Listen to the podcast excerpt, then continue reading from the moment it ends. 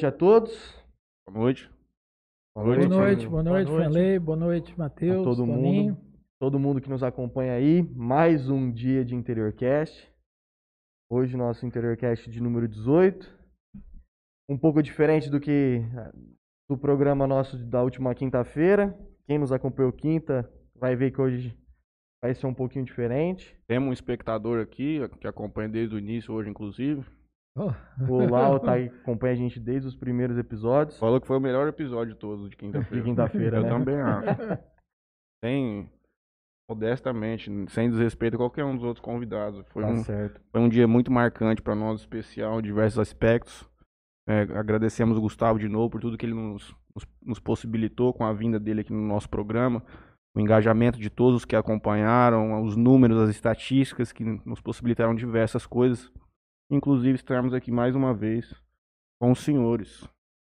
É, de antemão, agradeço a presença aqui dos colegas, São Antônio Cruz, pai de duas meninas maravilhosas. Uma delas eu vou ter o prazer de ser padrinho de casamento. E não vou dar presente, já avisei ela várias vezes. Florentino, que conhecemos aqui recentemente, vai contar várias histórias para nós hoje. Certamente tem muito o que falar sobre o mundo da engenharia aqui no interior. Só um instantinho, eu recebi uma ligação aqui. Nós estamos fazendo um. Nós estamos alinhando aqui para colocar o, o colega Vinícius. Quem que é o colega Vinícius, meus amigos? É o presidente da CREA São Paulo, ele é formado em telecomunicações. Ele, na gestão dele, ele deu um up, né, deu uma incrementada no CREA em termos de tecnologia. Uhum. Né? É um conselho de tecnologia, mas ele estava meio um pouco vazado em termos de tecnologia.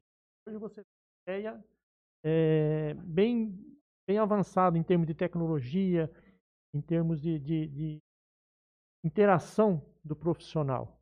Né? É Isso um gra- aspecto que estava que tava é- pecando antes. é, as redes sociais e tudo isso ajuda muito hoje, né? Mas ele incrementa muito isso, quer dizer, essa, essa interação do profissional.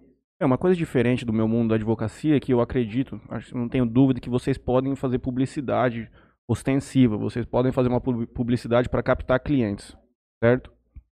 Não tem, não tem impedimento legal de você colocar uma propaganda num jornal, ou numa rádio, numa televisão. Não, Ou- não, Não, tem. Geralmente se faz eh, propagandas técnicas, né? O CREA, Uhum. inclusive, estimula, faz parceria com, com as instituições quando você tem eventos, eventos técnicos. Uhum. né? Ou uma propaganda técnica, ou um material técnico, ou informativo técnico, ou palestras e técnicas, e tem muito. A gente faz muita palestra durante o ano. Antes era presenciais, ultimamente nós estamos fazendo online, é justamente para você ter um, dar um apoio maior aos profissionais Uhum. da área. Não, Mas é, o- a pergunta que eu faço é se um, eu, como engenheiro, tenho um escritório ali na rua 4, eu posso fazer uma propaganda na rádio. Não, Escritório de Engenharia essa- Matheus Saldanha Garcia, vem Essa aqui. propaganda, ela tem um limite ético. Uhum. Ela não é proibida, mas Tá. ela tem um limite ético que você tem que se enquadrar dentro do Código de Ética Profissional. Uhum.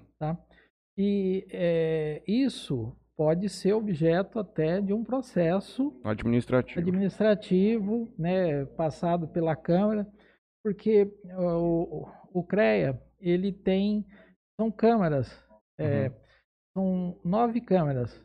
É, Tribunal de Ética do, do CREA. é, não, isso seria já uma instância superior, vamos Uhum. dizer assim, mas dentro da Câmara, vamos supor, a Câmara da Civil. Se eu cometi qualquer infração ética, eu posso ser denunciado, tanto online como eu posso ser denunciado é, por escrito, coisa, é aberto um processo, e esse processo vai para a Câmara e vai ter um relator. E após isso daí, ele pode ser enquadrado de uma forma ética ou não. Isso tem, é, É, bem tem pare- uma infinidade de processos que são feitos, né? É bem parecido com a O CREA, questão do... ele é um conselho que ele, ele- uma grande preocupação do CREA é a fiscalização. Uhum. Então, a fiscalização, às vezes, você acha, ele não fiscaliza só a atividade profissional, o, a obra, o, o que está acontecendo sem, o- sem um profissional. Uhum. Ele fiscaliza os profissionais também. Uhum. Então, se você analisar eh, em termos de. Vamos pegar a CREA São Paulo. O CREA São Paulo, no ano, ele tem um milhão. Aproxima aqui um pouquinho mais, Antônio. Ele- Pode puxar o microfone para o senhor. Não, mas pode. Ele tem um ano, em um ano, ele tem um milhão de novas atividades técnicas. Uhum. E se você vê bem um montante desse de um milhão, quantas que geram problema para a sociedade? Não, gera soluções para a sociedade. Na realidade, Então, às vezes, você vê assim, ó, o CREA não aparece muito. Não é que o CREA não aparece muito, o CREA é uma solução. Se você faz um avião, o avião cai, o CREA aparece. Se Uhum. você faz mil aviões e o avião não caiu, você vai na Santa Casa, tem quantos tomógrafos, tudo equipamento, é tudo engenharia. Uhum. Dá problema? Não. Se um daquele lá queimar uma pessoa, estourar, fazer alguma coisa, o CREA aparece. Entendi. Então, como o CREA geralmente ele é uma solução e não um problema, às vezes ele até não aparece tanto assim a nível. Para é, quem não está é, envolvido no quem não tá cenário, não envolvido. tem muita Porque ele visibilidade. é, geralmente ele, nós temos um, um índice muito pequeno de, de problemas dentro Uhum. do CREA. Porque ele é um órgão fiscalizador com eficiência ele muito grande. nisso. defende a essência, ele defende a sociedade, vamos dizer assim. Uhum. Ele verifica eh, se tem um responsável técnico, ele preza por isso em termos da defesa da sociedade através de ter um acompanhamento técnico de todas as atividades. Isso daí, e se você vê, não é, é, a, a área tecnológica, ela está presente em tudo, em tudo. Se você vê dentro desse estúdio aqui, é, em todos os aspectos tem é, coisas ligadas à área tecnológica. Uhum.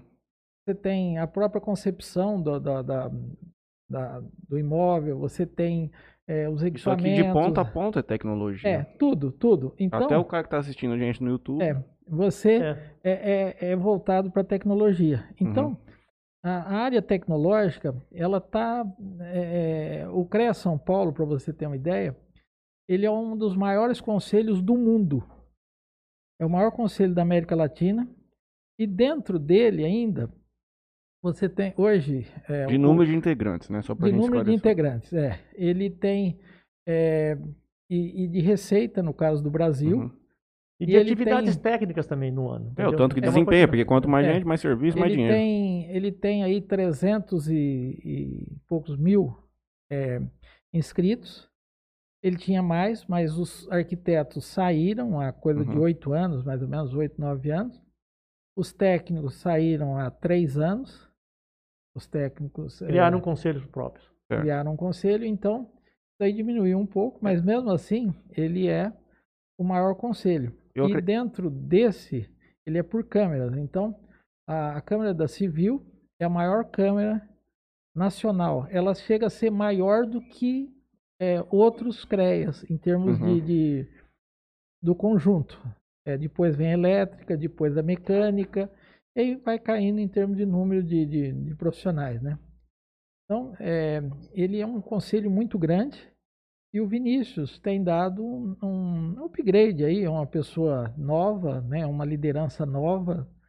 Já ele faz parte do conselho já há vários anos. Ele já foi conselheiro, ele já foi uma série de coisas e foi- é, está como presidente na reeleição agora e é uma liderança bastante atuante que deu um dinamismo, como o Toninho falou. É, um Até pela formação dele. A formação dele é em telecomunicações. Então ele já tem uma formação técnica em, em tecnologia e- mais avançada. E pegando um gancho no que o senhor me disse, que os, os, os senhores estão me dizendo que ele tem trazido essa nova perspectiva, um pouco mais moderna, de informatizar a questão do CREA e tudo mais. Aí o senhor também me disse que hoje nós, leigos, nós que estamos fora do mundo da engenharia, a gente não tem essa percepção do que faz o CREA. Então a ideia é informatizar o CREA, modernizá-lo, para que a gente daqui de fora também consiga entender qual que é o papel importante que ele tem na sociedade. Hoje o CREA É tem- basicamente isso. Hoje o CREA Talvez- tem, por exemplo, essa plataforma que vocês têm aqui, seria o Cast. O CREA tem o CREAcast, Uhum. né? Que é tem a mesma mesmo tipo de plataforma hoje. Pra, qual que é o objetivo deles? É ter uma interação maior com o profissional, principalmente o profissional.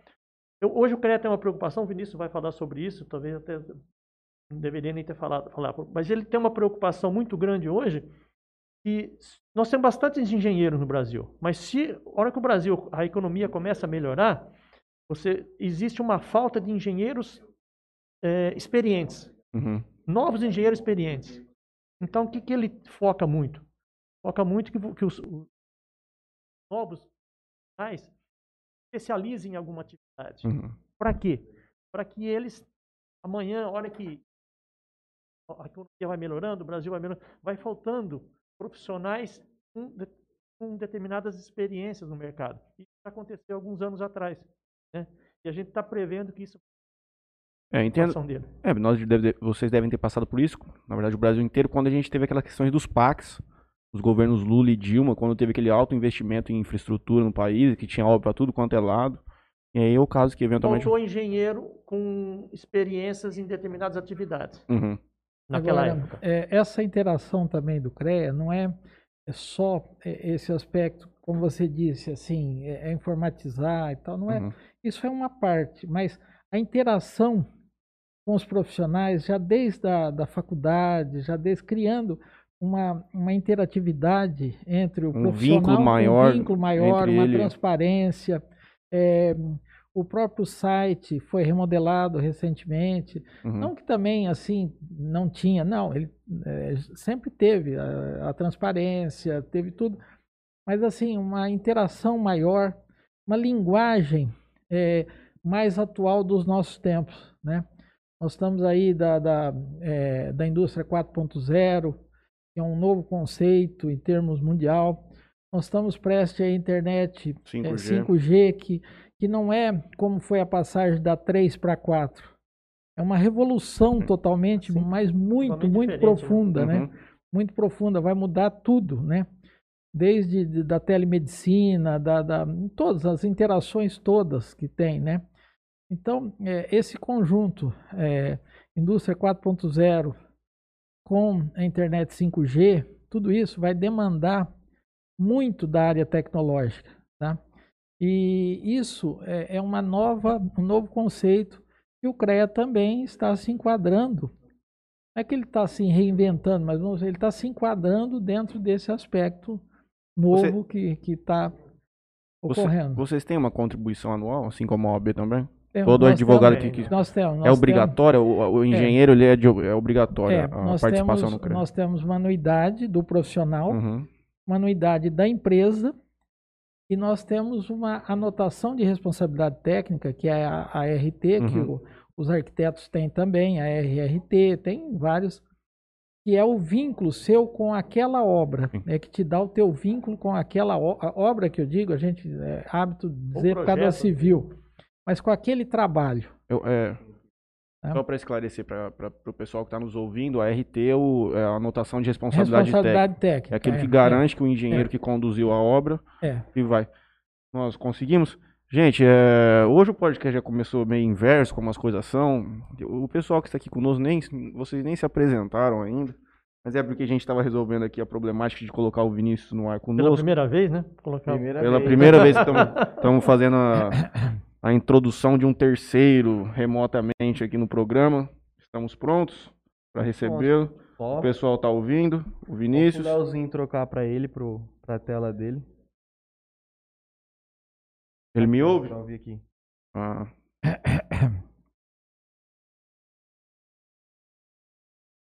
Ele tá no ar? Oi pra ele. Boa noite, Vinícius. Como é que vai? Eu não tô conseguindo ouvi-lo. Mas e o meu retorno? Me ouve, Vinícius? Boa noite. Só um instantinho. Então, não?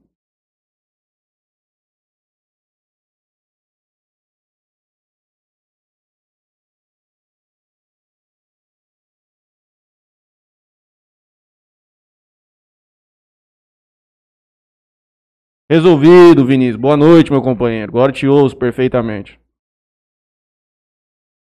Ouço, ouço. Agradeço aqui a sua participação conosco. Ô, Laurentino, se eu puder abaixar um pouquinho o som aqui pra gente corrigir o retorno, te Desculpa. agradeço. Que isso, aqui não tem desculpa, aqui é desenvoltura máxima o podcast.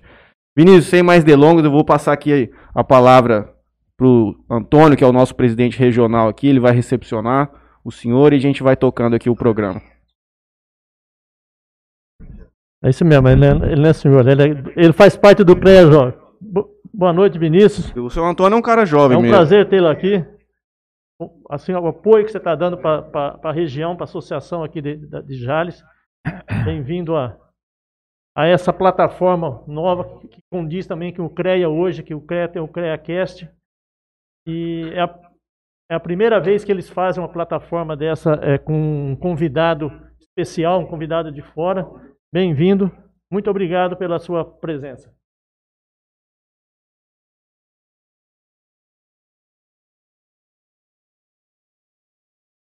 É para você ouvir.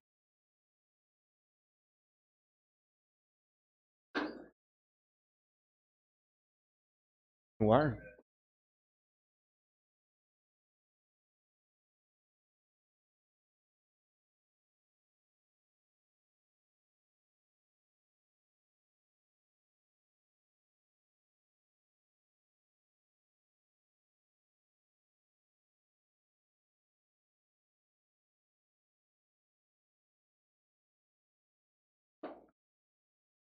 Fala pra ele esperar só um instante, mas pode conversar com ele. Estava saindo? Agora tá resolvido. Vai, Vinícius. tá. Mas, ô Vinícius, a gente gostaria de ouvir a tua. Espera um pouco. Tá? Eles estão. Ô Vinícius, é a primeira vez que ele- nós fazemos isso, que eles fazem isso aqui. Estamos ensaiando Nós aí. estamos, nós estamos- nós estamos ensaiando com você. Que isso, fica à vontade, meu. Vocês estão me ouvindo? Tá, tá, tá conseguindo chegar o som aí?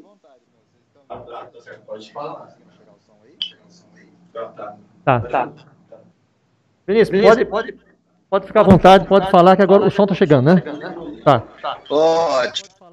Não, disse que para mim é um prazer o convite de vocês aí do Interiorcast. Ah, Toninho e Lau, que estão aí, são grandes parceiros nossos, grandes conhecedores do, do sistema, né?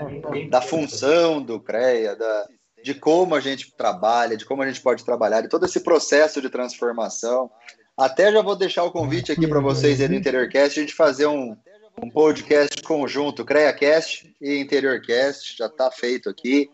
É, me colocar à disposição aí nesses minutinhos que eu vou ficar com vocês. E, e se tiver algum probleminha de conexão, alguma coisa aí, a gente vai arrumando. Fiquem tranquilos, meu. Aqui é. E fiquei sabendo que o podcast ele é bem descontraído também. Fica à vontade para perguntar qualquer coisa fora da- do ambiente, do sistema com fé a CREA, fora do ambiente profissional, caso vale a pena aí, eu possa compartilhar alguma coisa. Ô Vinícius, Oi. você é, devolveu aí o Instagram pro Guilherme hoje? Como que tá a questão? Não, vou contar essa história, senão o pessoal não vai entender o que, que é, né, Lau? Ah, Tem um, um assessor, gente, que trabalha comigo, e ele é cantor, dizer, ele acha que ele é cantor sertanejo, né? Mas ele é formado em engenharia e tudo isso. Aí ele já vendeu umas três fazendas querendo fazer sucesso na música sertaneja, e tem o Instagram, que ele é meio desse meio sertanejo, até, até oficial no nome, pra vocês terem uma ideia. Ele se aguenta um negócio desse. E ele, tempo atrás, aí desencanou do Instagram, fechou o Instagram. E a gente tem uma relação bastante próxima, né? Ele me ajuda muito também nessas redes sociais. Então eu tenho a senha dele do, do Instagram, ele tem a minha. Aí ele não queria voltar ao Instagram, eu peguei o Instagram dele e voltei o Instagram dele. Fiz a. Recadastrei o, o e-mail de recuperação de senha, porque eu já sabia que na hora que eu entrasse ele ia tentar lá recuperar a senha, e fiquei com o Instagram dele para mim. E, e entrei no Instagram dele, comecei a usar o Instagram dele. Só que para devolver o Instagram dele, a gente teve uma ideia aí, em parceria com mais alguns amigos, que a gente pediu um resgate, né? É, a gente exigiu que o Guilherme nos ajudasse a arrecadar 60 cestas básicas para três municípios, né? Mogi Guaçu, que é o município que eu, que eu sou nascido, Mojimirim, que é o município que eu moro hoje, são cidades vizinhas, Piracaia, que é a cidade dele. E na sexta passada, arrecadou mais de nove chamos, né, a vaquinha.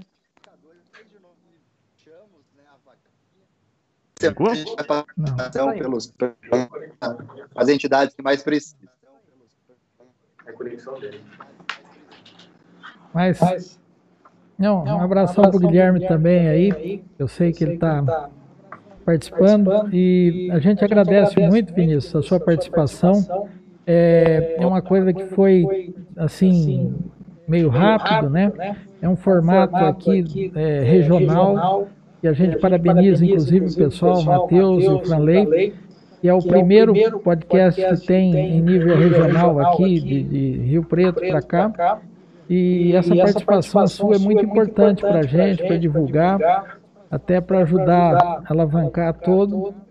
E eu vou passar o Toninho também, você fica à vontade, o que você quiser comentar do CREA é aberto aí, você, eu sei que o seu tempo também é, é um pouco corrido, mas pode, você fica à vontade aí é, Passa aí pro Toninho lá.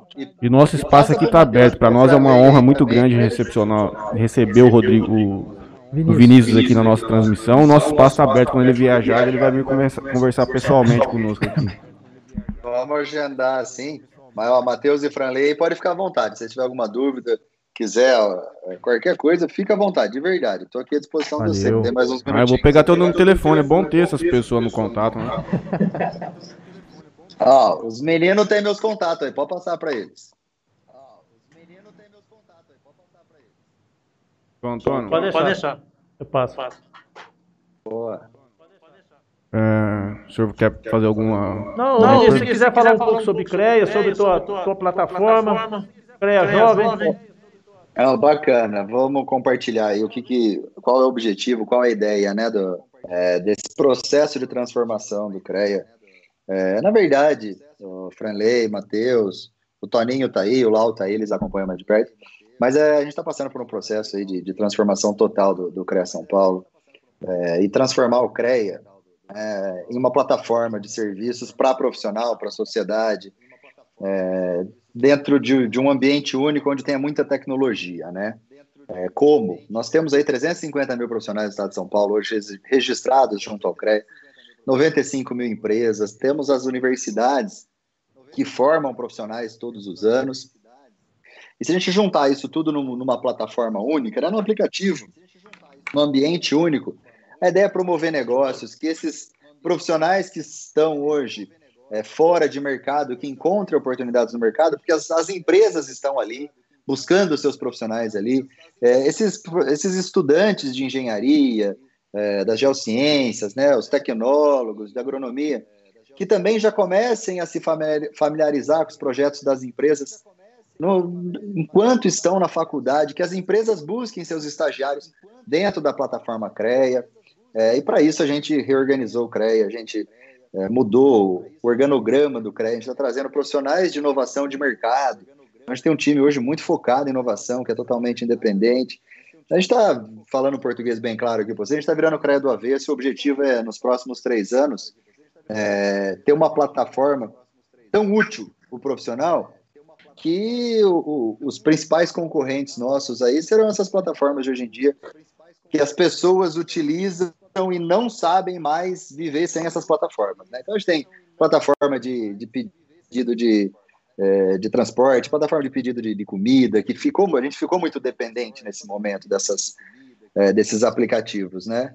E que o profissional veja ali que estar fora desse ambiente, ele vai estar perdendo muito, né? Sem contar iniciativas como a própria associação hoje desenvolve, de capacitação, palestra. É, por exemplo, uma palestra hoje de Jales, é, eu não consigo. É claro que isso mudou um pouquinho agora, mas eu não consigo um profissional aqui do Guarujá, aqui do litoral, tem acesso à, à iniciativa de Jales. Por quê? É, porque a gente não está num ambiente único, não tem controle. Né? E o profissional do Guarujá paga é, a mesma anuidade que o profissional de Jales. E o inverso é a mesma coisa. O profissional de Jales ele tem acesso aos concursos que estão sendo dados hoje em São José dos Campos. Ah, por que não ter acesso? Então, a ideia é subir todo mundo para esse ambiente, para essa plataforma e, e compartilhar todas as iniciativas com todo mundo. Então, esse é o processo de transformação do CREA hoje, tá? Esse é o, o objetivo. Vinícius, eu entendo, isso como muito importante, porque, porque muito, muito parecido, parecido com o que nós tentamos apresentar aqui no município, com ressalva da última quinta-feira, é, a gente tem a capacidade de passar conhecimento, é, de trazer pessoas aqui para os espectadores ouvirem, adquirirem conhecimento, experiência. Então, essa informatização realmente poder trazer numa plataforma única o maior número de profissionais, possíveis, vai, ser, vai, ser, sem dúvida, uma coisa, muito importante. Sem dúvida. Quer falar, é, falar esse é o objetivo mesmo. Então, então o senhor tem alguma pergunta para o Vinícius, Vinícius Não. Senhores têm alguma pergunta para fazer para o seu presidente? Agra agradecer a presença dele aqui. Ô, Vinícius, Coloca, pega mais, coloca mais perto boca. Oi. é, aqui é, a gente fica muito contente. Eu sei que é, foi tudo muito corrido, mas agradecemos muito a sua participação, esse tempo que você está tendo, eu sei da- das suas atividades. Isso foi muito importante para todos nós aqui. É, como eu disse, é uma coisa nova. Você está estreando como o primeiro entrevistado é, online. tá? Virtual. Foi, Bacana. foi é a primeira vez que está tendo, tá? É um projeto pioneiro de dois jovens aqui que são filhos da cidade, mas que saíram, estudaram e estão voltando, tá? É, e tem é, desenvolvendo, os dois são de uma área de, de comunicação, a família, né? É, todas são de área de comunicação, tem jornal, tem emissora de rádio. E isso está sendo muito importante. A sua participação também é uma coisa importante para essa conquista que está tendo é, em nível regional. E nós, depois, como associação, junto com o Toninho, estamos vendo aqui para ter uma continuidade é, nesse, nesse projeto, né, é, através da associação, eles nos dando assessoria é, para um podcast da associação, mas ficamos muito contentes com a sua participação. e tá, você que vê, o tempo é seu. Você que vê o que, que você quer, a gente fez um, um briefing inicial aqui, falando algumas coisas sobre o CREA, e vamos estar continuando falando também sobre a associação, desde o início, os 36 anos da, da associação. Mas, ó, o tempo é seu, você é a, a estrela. Não, não. tá? Eu, eu, na verdade, eu vim muito mais para dar um oi para vocês mesmo. É, dizer que eu estou devendo uma visita aí em Jales, então aproveitar, a gente já casa a agenda para um, fazer um podcast com vocês aí pessoalmente, tá? E aí a gente fala do que vocês quiserem, fica à vontade. Gosto muito da iniciativa da associação ter essa parceria, essa consultoria e essa continuidade por meio dessa, esse método de comunicação que são os podcasts lá, o Toninho, bacana. É, isso é, é muito atual, precisa disso. Eu acredito que esse é o caminho. Então, se vocês já têm essa facilidade, já tem quem saiba fazer, é, minha opinião, façam, tá? É, é, muito importante isso e é a maneira que a gente tem para se comunicar e falar a mesma molecada aqui vindo desses profissionais que estão chegando. Que, é, Matheus e Franley aí, pô, tô à disposição de vocês, meu. Se tiver mais alguma pergunta, tô aqui. Senão eu já já deixo aí Pessoal, é, ó, os meninos. Ô Vinícius, você. é, eu acho que o, o, o CREACast ele pode direcionar um pouco também para os, o, o CREA jovem, principalmente aqueles profissionais, aqueles estudantes que estão no último ano de, de, de engenharia e tem pouco conhecimento do CREA. né? Sim, sim. Esse é o objetivo, Toninho. Quando a gente vai para uma plataforma como o podcast, né? é, a ideia é chegar nessas pessoas de uma maneira mais fácil. Então, está é, tá sendo direcionado. Se você pegar a- a- o, o- primeiro episódio nosso, a gente fala muito de mercado, né? Do que as empresas esperam dos profissionais, ah, do que a- ah, as pessoas esperam da profissão, como as pessoas enxergam a profissão. Eh, então, a ideia do podcast é justamente essa, é atingir esse público, viu, Toninho? Os futuros eh, profissionais. Outra coisa, pedir para os meninos aí me passarem na, no, no- no próprio Skype mesmo, as redes, o Instagram de vocês. A gente fez um videozinho aqui, a gente vai postar para divulgar também. E a gente queria marcar vocês. Deixar também os canais digitais nossos aí, o Instagram, Vinícius Marquese, ah, LinkedIn, Vinícius Marquese, Facebook, Vinícius Marquese. Quem estiver ouvindo e quiser marcar, a gente reposta. A gente gosta muito dessas iniciativas e forma de divulgar também o trabalho de vocês. Então,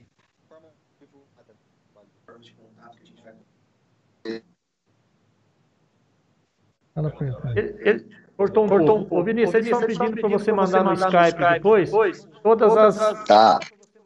Nós vamos colocar no ar aqui É, para a galera acompanhar. Aí eles põem no ar aqui para o pessoal acompanhar. E aí você passa o Instagram de vocês também, que eu vou Nós vamos... postar e vou marcar vocês para divulgar também.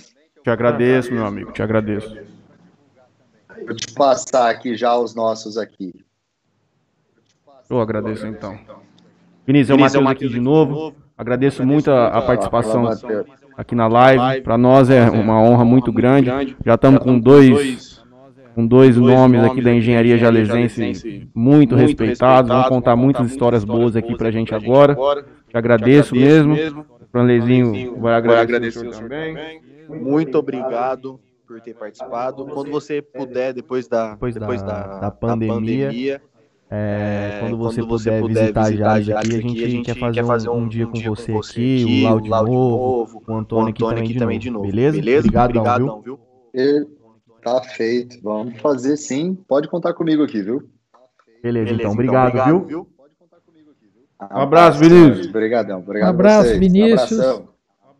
Vinícius, muito obrigado. Valeu, muito gratos pela sua participação. É isso, eu que agradeço o convite, senhor. É um Para nós está sendo para nós está sendo um marco, Vinícius, aqui, essa, essa interação, esse programa. Tá? Um abração para vocês todos. Caiu aí. Então foi o fim. Mas vai ajudar. Como é que tá? Estão me ouvindo, os espectadores, Leonardo? Todo mundo me ouvindo? Gente, boa noite a todos. Segunda, é. Segunda-feira, dia 10 de maio. Senhor Antônio, tava preocupado com o senhor aqui. Eu achei que isso aqui era parede de surdez. Mas o engenheiro, o engenheiro é um bicho tão à frente do tempo. E o cara veio com retorno, porque ele sabia, se eu ficar ouvindo na caixinha de som, vai atrapalhar a captação dos microfones e tudo mais. Roberto, tava preocupado com seu pai, mas tá tudo em ordem, viu? É, agradecemos de novo. Vamos começar o programa. Deixa eu fazer só minhas propagandas iniciais aqui, eu e o Franley. Aí vocês vão se apresentar mesmo, quem são vocês, para quem tá nos assistindo. Vamos responder as perguntas. Vou responder, mandar as perguntas aqui e deixar o trem arder. É, em primeiro lugar, agradeço ao nosso primeiro parceiro, Júnior Ferreira, que é o dono da loteca Sonho Dourado, ali na Rua 8, o Motel Talismã e o Motel Eros. Eu conheço muito bem, Franley, com muita expertise. A JR Telecom, nosso companheiro Alberto, estava aqui mais cedo. Se alguém precisar de qualquer tipo de instalação dentro de casa, de é, Ponto de Wi-Fi. ponto de Wi-Fi, câmera, tudo com essas coisas relacionadas com, com tecnologia dentro do domicílio, não? Isso. Tudo aquilo que tem que ser feito dentro do domicílio, eles prestam. Eu acho que também empresarial. Posso, É, posso é, ver. sim, não, dentro, dentro do, da- da- Sim, do, sim. do- do local. E, pelo amor de Deus, Adega 24 e a Adega Avenida do meu companheiro Ricardo Samartino. Meu cliente. Eu peço desculpa pra ele na semana passada que nós colocamos a DEG 24 horas, que nós estávamos tão emocionados com aquele dia. Nós ficamos mais emocionados ainda com a parceria que ele nos proporcionou. É, eu, tenho, sem- eu tenho certeza que vai ser muito produtivo para nós todos. É, compartilhamos lá o link para baixar o aplicativo. Você tem o aplicativo dele já? Melhor coisa para comprar uma cervejinha na cidade. Você pega o aplicativo. Cliente. Então, para quem gosta de tomar uma cerveja gelada, baixa o aplicativo da Adega 24, iOS, Android, ou entra pelo computador mesmo, que é tranquilo, tem de tudo, lá tem carne, tem, vixe, tem picanha, tem tudo, tudo, tudo, tudo. Eu Também, queria- a- não, calma, Tem mais? tem muito patrocinador, no Interior Cast tá indo, tá parecendo um foguete, mirado a Marte, Franley, estaremos lá em breve, ninguém acredita em mim. Dois DZ dos nossos amigos, aliás, do nosso amigo Dani, Dani. O amigo Dani esteve aqui conosco recentemente. Também uma das maiores empresas de publicidade, uma galera que fomenta muito a propaganda aqui na região. Entretenimento. Entretenimento, tem as colunas dele. É o nosso grande parceiro aqui que vai continuar conosco sempre. E por último, a minha amiga muito simpática, Tamires Sonsim, proprietária da Webcam ali na Rua 4. É, levei meu cachorrinho lá semana passada, ficou, puxa, fazia tempo que eu não via ele tão branco. Eu não sei o que eles passaram não, mas quando eu dou banho no cachorro, ele não fica branco daquele jeito não. Nunca vi aquilo. É, eu fiquei de passar aqui as coisas que ela tem de diferencial lá. Tá tendo banho terapêutico com ozônio. Inclusive tem um tratamento de ozônio que estão fazendo aí por último, eu vou te passar depois. Cura qualquer coisa. Ah, é? Mas eu não sei se você vai querer fazer. Ah, Algumas pessoas já entendi. têm conhecimento do que. Tentaram fazer no Covid, inclusive. Você não ficou sabendo disso? Não. Tratamento no reto, colocando ozônio para tratar Covid. É cada Ah. uma que tem, tô te falando. Banho dog com cromoterapia, ducha ionizante, táxi dog, consulta, vacina, exame. Passa lá, fala com a Tamires. que ela vai resolver qualquer coisa. Ficou muito bonito o espaço novo deles. Só fazer o meu último aqui, já pra gente já tocar, porque senão vai, vai ficar muito comprida essa parte. Queria agradecer ao Ângulo Jales, escola, me formei Marília. lá, inclusive. É, você é um gênio. Marília Pupim, arquiteto lá da MP Arquitetura. Também gostaria de agradecer a Melfinet, né, de internet, o pessoal aqui que oferece toda a parte de, de internet pra gente. Queria agradecer também ao Jornal Tribuna, onde pôde organizar todo o espaço pra gente.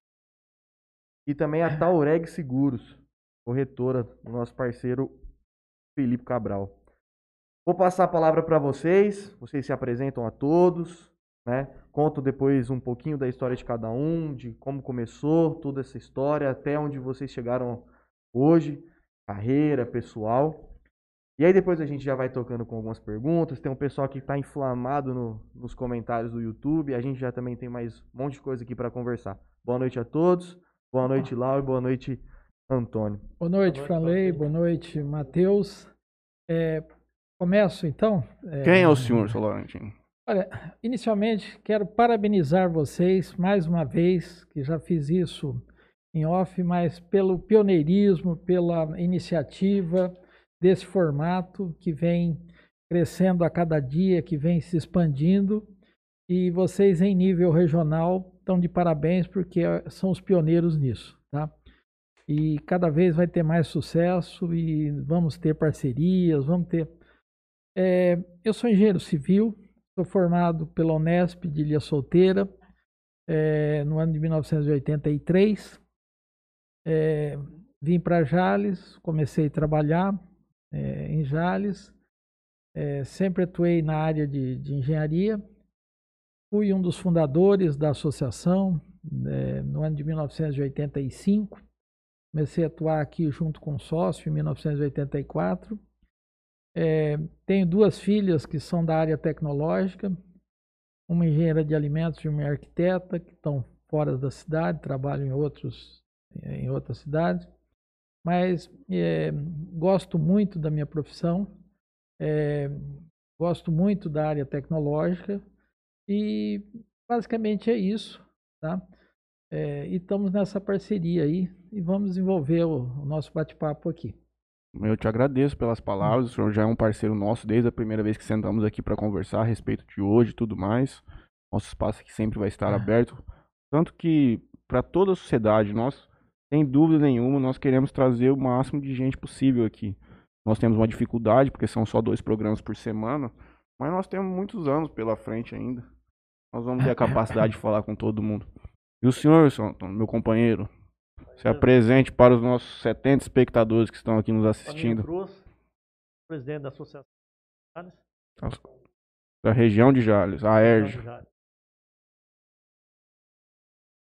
Pai da Roberta e da Carla, né? Marido da Sandra. Roberta você conhece muito bem. A noiva tá dando trabalho essa noiva. E a Carla foi minha contemporânea de colégio, estudamos juntos na mesma sala.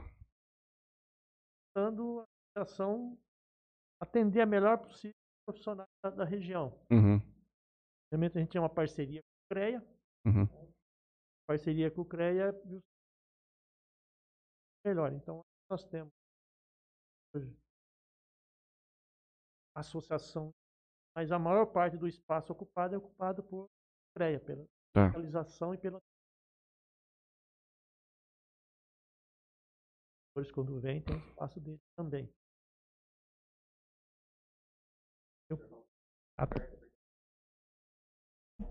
Vou falar um pouquinho Vou mais um alto pouquinho também. mais alto Ah. E aí, o, esse, esse, esse, esse é uma das coisas que o CREA estimula que a gente faça isso. Né?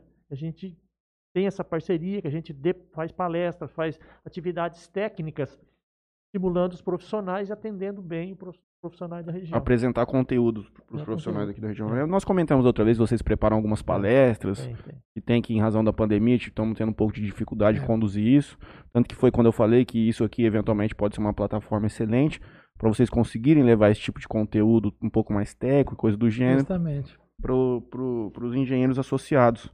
É, falando um pouco nessa questão que o senhor disse da ERD, qual é o, além disso de dela dar esse, esse respaldo de, de conhecimento e tudo mais para os engenheiros, quais, quais são as outras atividades que vocês têm no município aqui hoje, da associação em si, especificamente? A associação tem uma participação nas, nos conselhos, nas atividades do município. Tá. Né?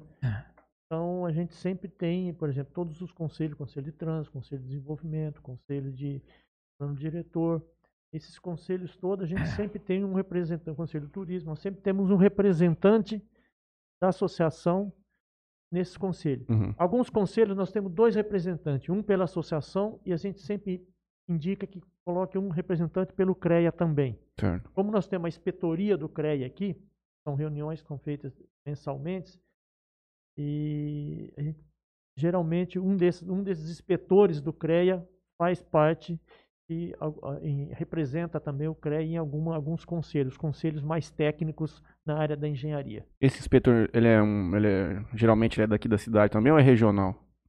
Tem da cidade e tem nós somos- regionais. Certo. De cada município, são dois inspetores. Nós temos. Então, por exemplo, nós temos hoje. Cada um tem dois inspetores e mais sete inspetores locais. Na sede, vamos dizer, na, na regional nossa mesmo, você tem um de cada área. Aqui em Jales, vamos supor, você tem um da civil, você tem eh, um da elétrica, um da mecânica, desde que tenha o profissional. Uhum. Igual uma curiosidade só, Matheus, o seu tio já foi inspetor, o, o O Alexandre. Alexandre, Uhum. tá? na área de geologia Uhum. né? Então, é, dentro disso que o Toninho está comentando, da associação, fazendo um retorninho aí para. Um retorninho não, retornando aí 35, 36 anos aí, é, a associação, em 1984, é, eu e um, um ex-sócio, nós começamos a, a tentar formar a associação, porque até então tinha tido pequenas tentativas em nível Uhum. regional, juntando o pessoal de Santa Fé, coisa assim, mas não era. E no ano de 84, nós começamos a, a, a discutir, a ver num grupo de profissionais que estavam na cidade, que não eram grandes, num grupo grande, tinham eh, alguns engenheiros civis, né? na época basicamente era o Eduardo Voltão, o Manolo Cervantes, o Luiz Eurípides, eu estava chegando, o Polísio, o, eh, tinha eh, o Paulo Sotilho de Lima, o Raul Lázaro de Melo, isso na área da civil. Né? Arquiteto eh, tinha tido, mas havia falecido o Áureo eh, Fernandes de Faria, que foi o primeiro aqui da cidade.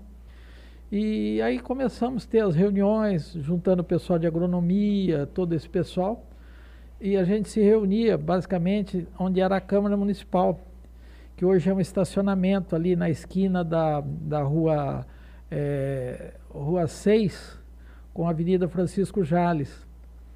É, em frente ali um- também tem um outro estacionamento do tio do, do Gustavo que esteve aqui, Sei. em frente ali. Então ali era a prefeitura e tinha a Câmara Municipal. E a gente eles cediam um espaço para a gente se reunir. Uhum. E no ano de 1980, fizemos em 84, e no ano de 1985, agora mês que vem, dia 12, é, vai estar completando mais um ano. é, em 85 nós criamos formalmente a associação, com 25 participantes. Teve alguns desses profissionais da época que não participaram, não se interessaram muito, e depois, inclusive, vieram a fazer parte, e alguns deles foram até presidente da associação. Certo. E a partir daí, ela vem se desenvolvendo. É, com o passar do tempo, ela vem né, crescendo. Nós, em nível regional, também temos uma parceria com Fernandópolis, com Votuporanga, que são mais ou menos da mesma época, às vezes um pouquinho antes ou coisa assim, mas Santa Fé aqui que foi já mais recente. E isso veio, o Toninho depois vindo para Jales, já num período um pouco posterior. Me lembro o ano que você chegou aqui, Toninho, foi Então, quando nós compramos a. É, já a- a foi na década de 90 aí, né, que, que o Toninho Na chegou. verdade, o- a área da associação aqui, ela foi oferecer para eu comprar para colocar minha empresa. Uhum. Mas na época eu já tinha um terreno, já tinha um imóvel pró- próprio E aí eu procurei o pessoal da associação, eu não fazia parte da associação ainda. Aí procurei o pessoal da associação para eles de interesse de comprar. né? Então nós pegamos 60 profissionais na época, fizemos um, um rateio e compramos, Ela, compramos ela o imóvel. foi, inicialmente ela foi fundada, são 25 pessoas, Uhum. assim, 25 profissionais. Desses 25 atuantes, assim, dentro da associação, nós temos até hoje, tem o, o Luiz Mineiro, Luiz Eurípides de Carvalho, eh, tem o Buzo, que é um o nosso atleta aí, que é o dono do campo da Ah, sim. associação, Uhum. tá? Que é ali tem todo o Buzo foi dos fundadores também dos 25, né? É, acho que o Buzo, eu, o participando um pouco menos, mas está na cidade Oscar Aidar. E teve alguns agrônomos de Santa Albertina, de, da- do entorno aí. Então essa é a história básica da, da associação, da ERJ em termos oficial, né? E nesse período teve muita coisa aí. O Toninho depois eh, foi presidente também, foi conselheiro pela Câmara da Civil. Depois, ah, uma pessoa que nós devemos agradecer muito, a associação, é um parceiro, foi um parceiro muito grande, é um colega também, engenheiro elétrico, foi gerente regional da CESP aqui, o Teoro Koga, que foi o nosso patrocinador na época de comprar aqui. Quando sabe? nós compramos o, di- o- o- O dinheiro não dava Uhum. para a tudo. vaquinha que nós fizemos, né, o- né, faltou um terço do valor. E ele, ele, ele- ele bancou através de um financiamento dele e, nós, fomos- fomos pagando para ele. ele. Então o Koga é uma pessoa que a associação tem, assim, Muito todos nós estima. tem um carinho grande por ele. Ele participa, já foi conselheiro, já foi presidente, é um engenheiro elétrico, uma pessoa com uma capacidade muito grande. E o Koga é um parceiro que deu esse impulso aí para gente. Hoje nós temos uma sede própria aí, que tem uma parceria com o CREA. Então, em termos de associação, é isso. Como eu disse, o Toninho foi conselheiro, depois o Toninho é um revezamento, revezamento entre a gente aqui, tá? Porque lá são câmaras e que tem todo um coeficiente, uma série de, de Geralmente o coisas que... conselheiro fica três ou seis anos. Tá. Depois ele sai e entra um outro. Só um- para quem está nos é, assistindo um e conselheiro. compreender, esse conselheiro significa que você atua no CREA em São É Paulo. um Isso, é o representante, representante da da, associação. associação. perante o CREA. Então aí Perfeito. tem todo, um- entra aquilo que a gente estava falando, a gente participa de reuniões da Câmara. O Toninho, quando estava, era da elétrica, eu sou da civil.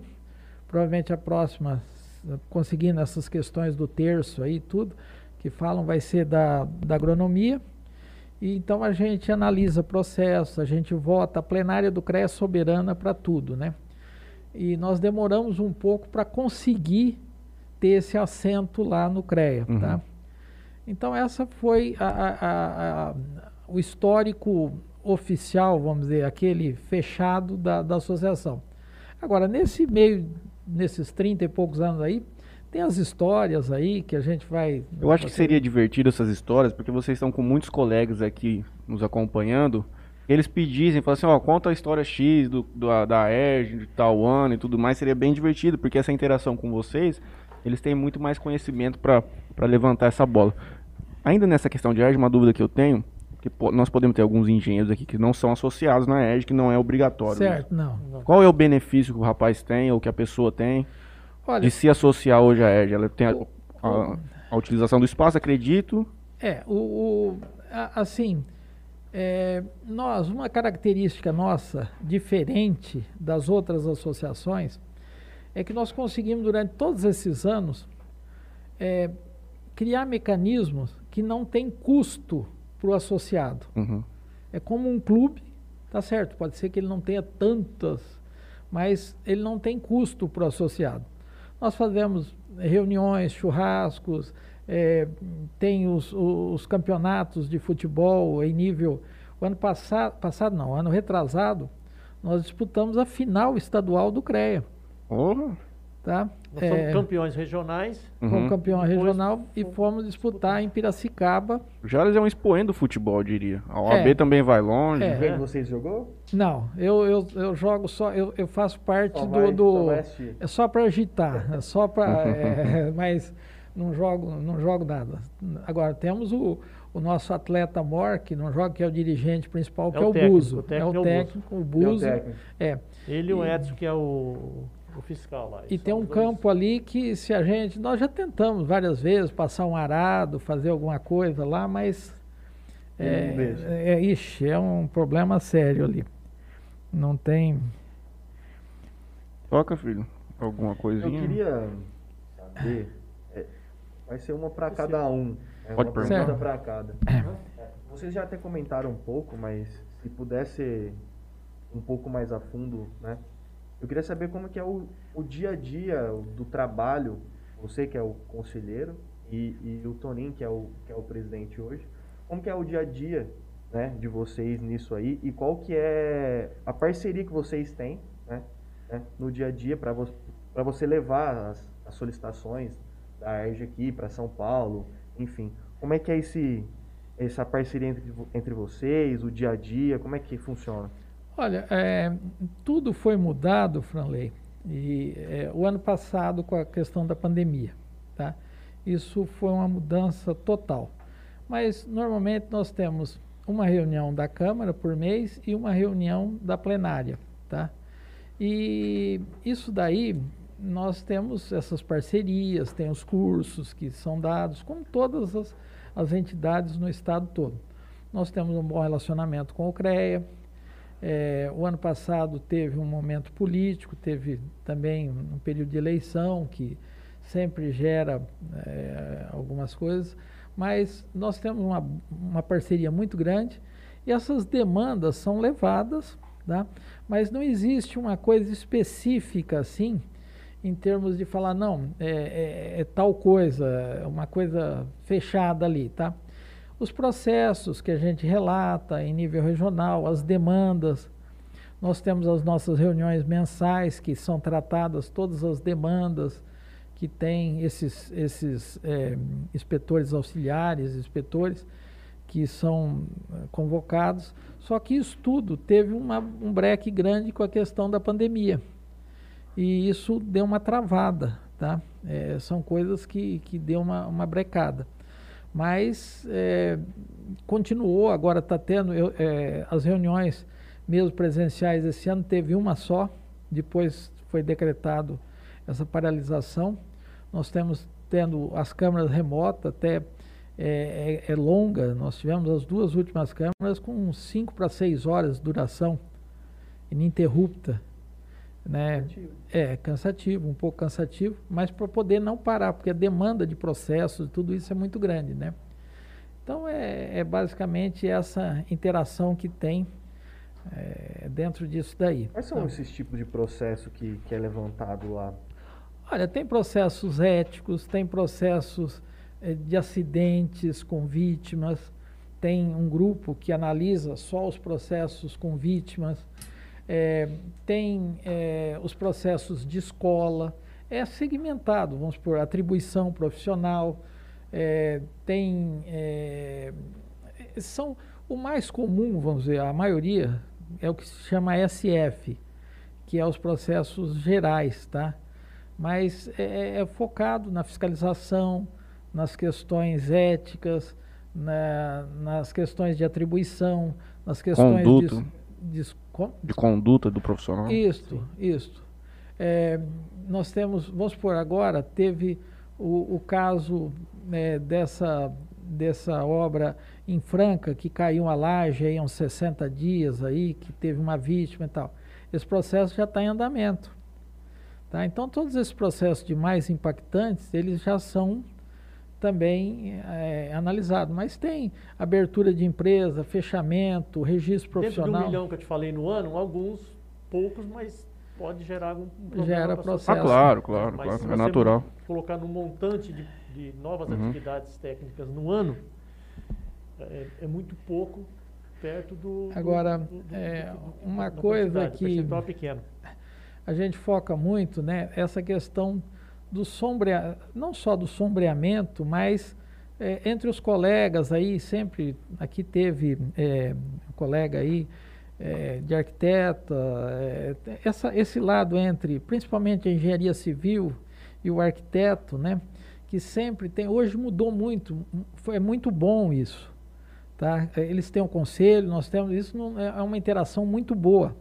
E eu me lembro, né, assim, quando estava chegando aqui, é, em 83, 84 aí, é que o conceito do, do, do arquiteto e do civil, essa interação, é, não tinha quase, então se confundiam. As pessoas cobravam do arquiteto, alguns poucos, o trabalho do civil, e cobrava do civil o trabalho do arquiteto. Uhum.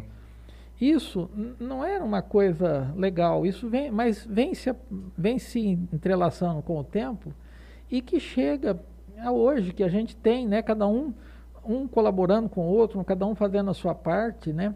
Isso lá atrás era um pouco complicado. É, eu era cobrado como tendo uma experiência de arquiteto, que não é da minha formação, Uhum. e ao mesmo tempo, alguns arquitetos sendo cobrados da, da, é, como engenheiro. Tem um caso que teve aqui, que eu acho assim, é, é uma particularidade, mas foi é legal, assim, de, de- Emblemático. que, que é, que mostra esse lado. Tinha um casal que era um uruguaio, um arquiteto uruguaio, que ele foi, ele estava exilado no Brasil e ele é, para o Rio de Janeiro e ele era casado com uma médica é, gaúcha e moravam no Rio de Janeiro e ele trabalhava com decorações de interior, com a parte de, de, de projetos, assim. E essa médica, a, a esposa dele, Marici, ela prestou um concurso para o Ministério da Saúde para ser médica e seria designada para qualquer lugar do Brasil. E eles foram designados para vir. Ela veio para uma cidade aqui próxima a Jales, uma cidade do entorno, cidadezinha bem pequena. E eles fizeram um pivô aqui como Jales. Eu peguei amizade, tudo, e ele veio trabalhar.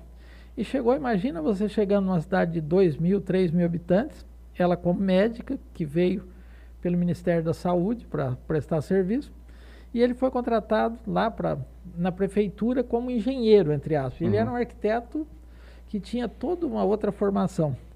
E aí ele falava para mim, pô, o pessoal me cobra para ir medir um sítio, para ir eh, ver a, a ponte de madeira, coisa assim. Ele ficou alguns meses e depois parou.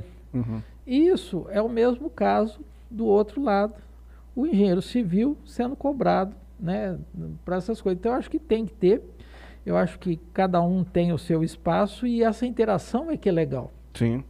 As, é, as, as atividades se complementam, na verdade. Claro, né? sempre foi. Eu brincava na época que era assim, como você, a família de vocês tem a parte sempre teve de rádio, de coisa assim, que o, o engenheiro civil, numa cidade pequena, ele era como aquele funcionário da rádio que ele transmitia o futebol no domingo, ele fazia o programa musical durante a semana, fazia o jornalístico, ele fazia várias coisas. Né? É, isso daí, porque não tinha profissionais. O número de arquitetos, tudo isso é muito bom hoje que tem essa interação, que tenha todo esse pessoal, né? É porque quem vem a ganhar é o consumidor final. Claro, claro. Uhum. Isso daí. É, Então, por favor. não, são coisas que foram evoluindo, que foram vindo, né? É, aqui tinha basicamente o Polísio. Basicamente não, era o Polísio. Como que- arquiteto. Como arquiteto, mas que tinha que fazer é, a parte de civil. Uhum. E tinha os outros que eram, a maioria que eram, também acho que eram em sete, oito, coisas assim, que eram civil que tinha que fazer a parte de arquitetura. Uhum. E que não era isso daí. Eu, particularmente, sempre gostei muito da parte de estrutura. O meu foco sempre foi é, estrutura, é, a parte estrutural. Né?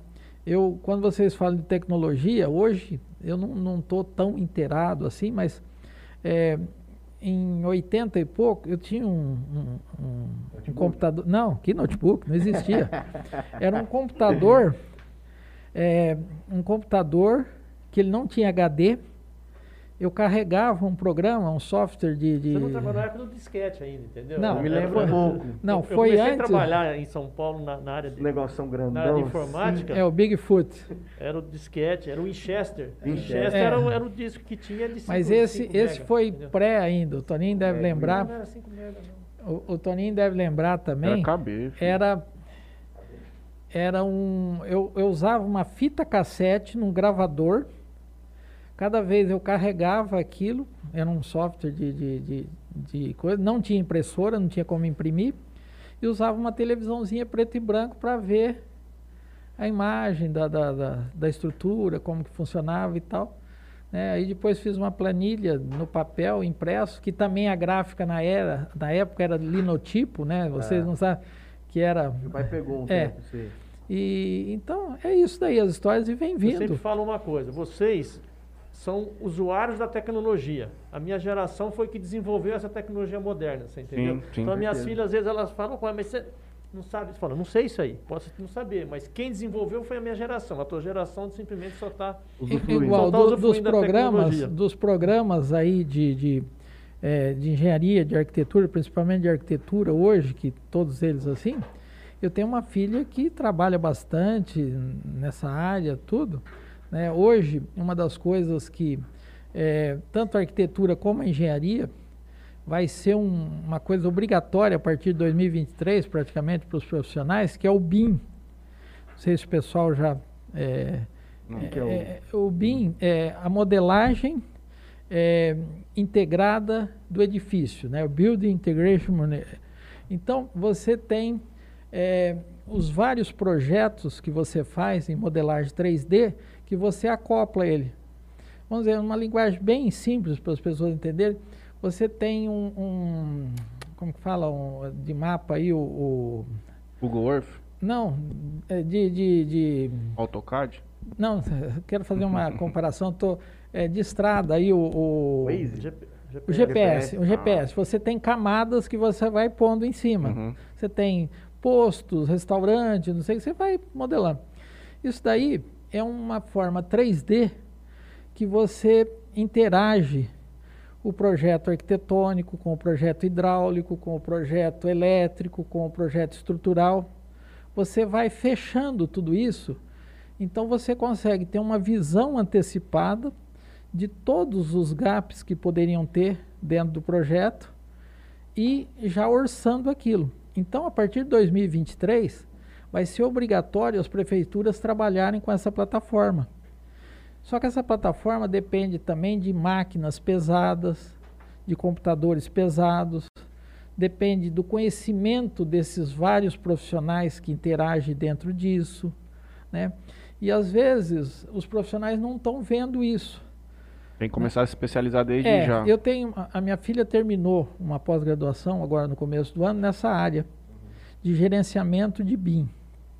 Né? É, é uma coisa, é, é um moderno que às vezes as pessoas não estão vendo que está muito próximo. A partir de 2023, é o que eu estou dizendo, a Caixa Econômica Federal, para liberar financiamentos para as prefeituras, os projetos que a prefeitura vai ter que mandar vai ser em BIM. Então, essa, os arquitetos, todos são. É multidisciplinar, é o que nós estamos falando. Vai ter o elétrico, vai ter o hidráulico, vai ter tudo isso. Isso em outros países já. Na Inglaterra já há muito tempo.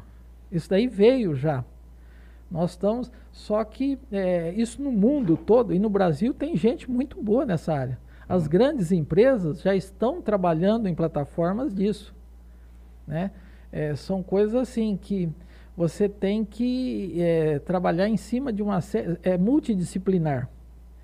Então é o que eu estou te falando. A minha filha já trabalha uma parte com isso, não é integral ainda, mas e ela é arquiteta. Agora, é esse gerenciamento, só que isso tem um custo alto, principalmente de equipamentos. Você não trabalha com qualquer notebook, Uhum, é um gamer para cima, aí parrudo ainda. uhum. Então, isso daí são coisas que estão vindo na. Eu vejo que a maioria das profissões elas estão passando por uma transformação recente de entrar naquela questão que o senhor trouxe mais cedo do 4.0.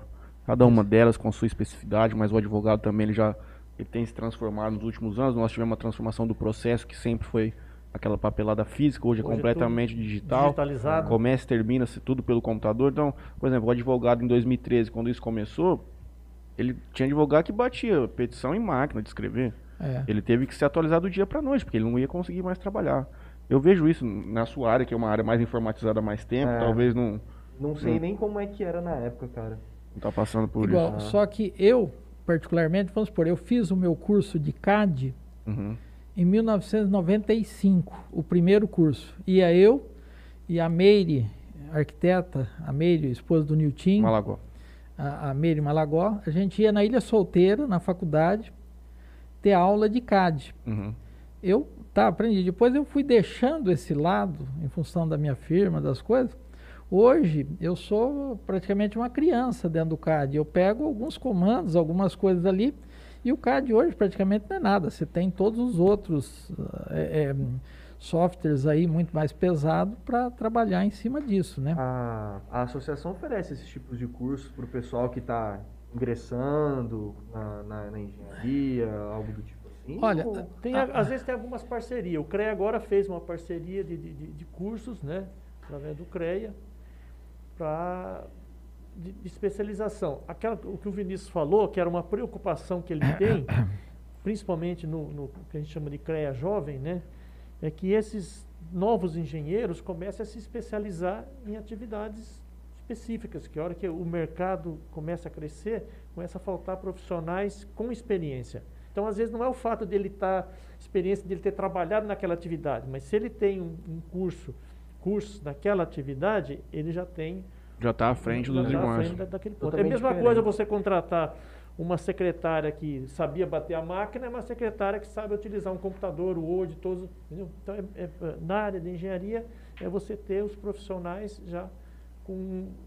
Tecno... Aqui eu tô, é que eu vendo as mensagens aqui da. Ah, O profissional É. já sai mais preparado. e aquilo que a É gente. que já mandaram mensagem que eu estava muito longe do, do O microfone. aqui, entendeu? É que nem o seu microfone aqui, a captação dele é bem frontal. Vocês reparam, eu, eu, eu fico quase que colado nele, aqui, ele bem na direção da minha boca. A máscara Ela também. um pouco, é, né? um É. dia a máscara é uma coisa Minha filha já mandou mensagem aqui que estava para falar mais alto. Você Roberto, falou boa da noite, tecnologia Roberto. do, do, do fone de ouvido. É uma tecnologia que eu utilizo, que é isso aqui. ó. Uhum. Olha lá. Eu Sim. tô- eu- aqui eu ouço a, a- a Dirigindo. letra, mas na verdade ele é para o dia a dia. Uhum. né? Você jamais vai ver eu ouvir um vídeo ou Uhum. uma conversa de WhatsApp Sim. com Sim. som. Uhum. Geralmente eu uso. Sim. Tem uns 5, 6 desse em casa. E voltando um pouco sobre esse assunto, é aquilo que a gente sempre falou aqui também. Tudo na vida tem um especialista. Para tudo tem um especialista. E cada vez isso vai se tornando mais nichado ainda. Porque o mercado vai inflando com profissionais, todos saem da faculdade geralmente com uma graduação genérica. E aí, para o cara ter um sucesso naquilo que ele busca fazer, ele tem que se tornar cada vez mais especialista. É, a engenharia já, ela já tem formações específicas, né? Mecânica, elétrica, civil, telecomunicações, eletrônica. Tem várias. Ele já se Mas ainda forma- assim, ele- dentro de cada uma mesmo delas- assim, nessa atividade ele precisa se especializar. Uhum. que é, o, Eu- é o que o mercado pede. Eu costumo dizer, né, que sempre assim, em tudo na vida, é, o, o remédio e o veneno estão sempre próximos, né? Depende da dose. Nós estamos agora entrando num- numa época de é, EAD. EAD está dominando aí, vai ter por essa pandemia, por tudo isso, até pelo custo das faculdades, tudo. Então, tem alguns cursos, principalmente na área tecnológica, que o próprio aluno, a própria pessoa, ele deve ver um pouco, dosar o que que ele, qual é a participação. Você imagina você fazer um curso de engenharia com 90% em EAD, eh, vai ser uma coisa complicada, tá? Ou medicina também, que seja 60%, você imagina o que que, né? Então, acho que isso tudo tem que dosar como é. Está tendo muito esses cursos, porque esses profissionais vão estar no mercado e isso, a cobrança vai ser diferente, né? Mas são coisas assim que a gente tem que eh, eh, dosar tudo isso. Deixa eu engajar aqui com a galera que tá mandando. Só uma, só uma Claro. perguntinha antes. A gente estava falando muito sobre é, pré-jovem, né? É, esse trabalho para o pessoal que está ingressando na faculdade, né? Enfim. Qual que é o trabalho que a associação faz em se comunicar com esse pessoal? Redes sociais, né? Que tipo de trabalhos vocês fazem para informar quem entrou Quais na são as atividades? Quem... Hoje tem uma interação muito grande da, da associação com o CREA e com, com- com os, com os profissionais, né? Aquilo que eu conversei com o Vinícius do CREA Jovem é uma preocupação que eles têm, porque às vezes a pessoa está no último ano de faculdade e ele não, não sabe o que é o CREA ainda direito. Né? Então é interessante que ele já no, no final da faculdade dele ele já sabe o que é o CREA, o que, que ele vai fazer, né? para que, que serve. Né? E uma das coisas também que não é só a associação, tá? A associação faz um complemento, mas todas as faculdades, não é todas, não é qualquer campus, mas as faculdades, elas têm um conselheiro, têm direito a um conselheiro, a um assento. Então, vamos supor, nós temos aqui hoje, que está aí participando, o Dib Gebara, que é um professor aposentado da Unesp de Ilha Solteira e foi conselheiro até o ano passado. Uhum. Presente. É, Tá presente. e o, o Dib até foi um ex-professor meu, que a gente interage aí profissionalmente até hoje em outros campos aí, mas é, ele leva esse essa parceria para dentro da faculdade, para orientar, Ele fomenta. pra- é, fomenta isso Uhum. daí, tá? Então isso é uma interação que está tendo, eh, já que tem. eh, e, e em termos de associação, o Toninho está como presidente, é o, é o primeiro eh, ex-presidente que está voltando, né? retorno. É, porque sempre a gente teve... Reconhecimento do bom trabalho. Claro, isso daí, e era um momento, de novo, é, e tem, a gente tem uma, uma, não é uma regra, mas dentro da associação é uma particularidade, sempre revezar a, a, a profissão, vamos supor, a formação. Uhum. Então, um ano um civil, um agrônomo, um elétrico, depois um mecânico, não, não seguindo, falar, ficar três anos, quatro só o civil, ou elé, eh, anos assim, mandados, né?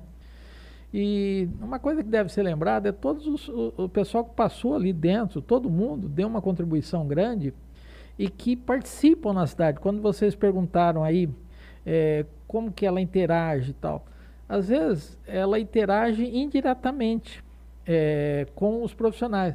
Nós temos a Nelly, que é uma pessoa atuante na área da agricultura.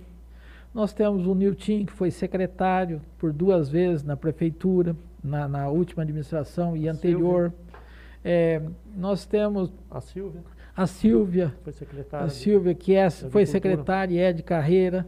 Nós temos o Tadeu Paulon, que hoje está aposentado, mas foi ex-presidente também.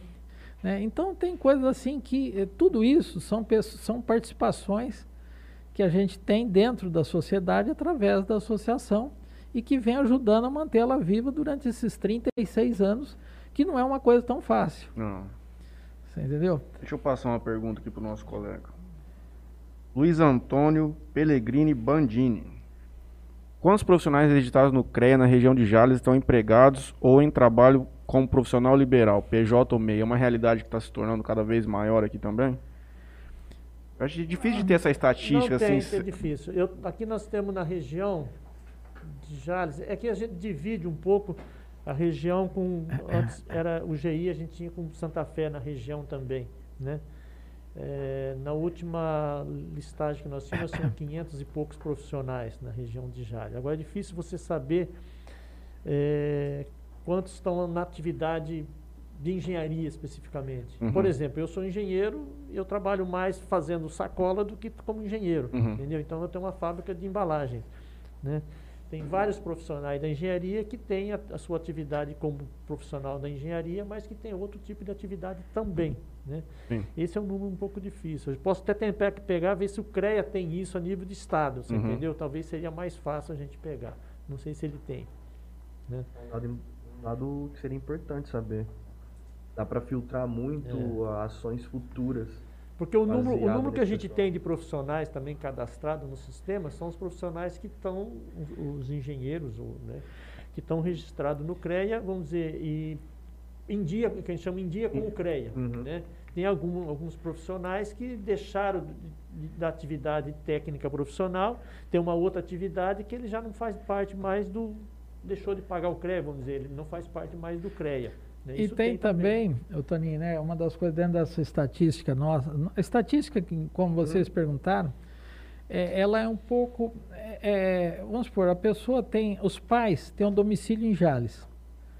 Então ele se forma, Jales, ou o que eu digo dessa nossa micro-região, ele se forma e vem para cá e ele é, consta como ele é daqui, ele está na região. Só que isso foi logo quando ele voltou. Depois ele às vezes está trabalhando no Mato Grosso. Nós temos vários agrônomos que vai para outros campos, para outro lado, né? Não é só a civil, a coisa, ou elétrico, tudo isso, né?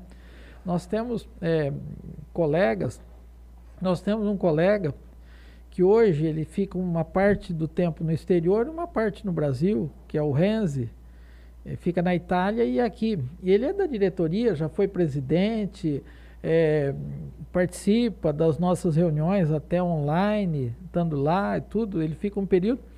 Quer dizer, ele tem uma interação, isso eu estou pondo o extremo, né? Uhum.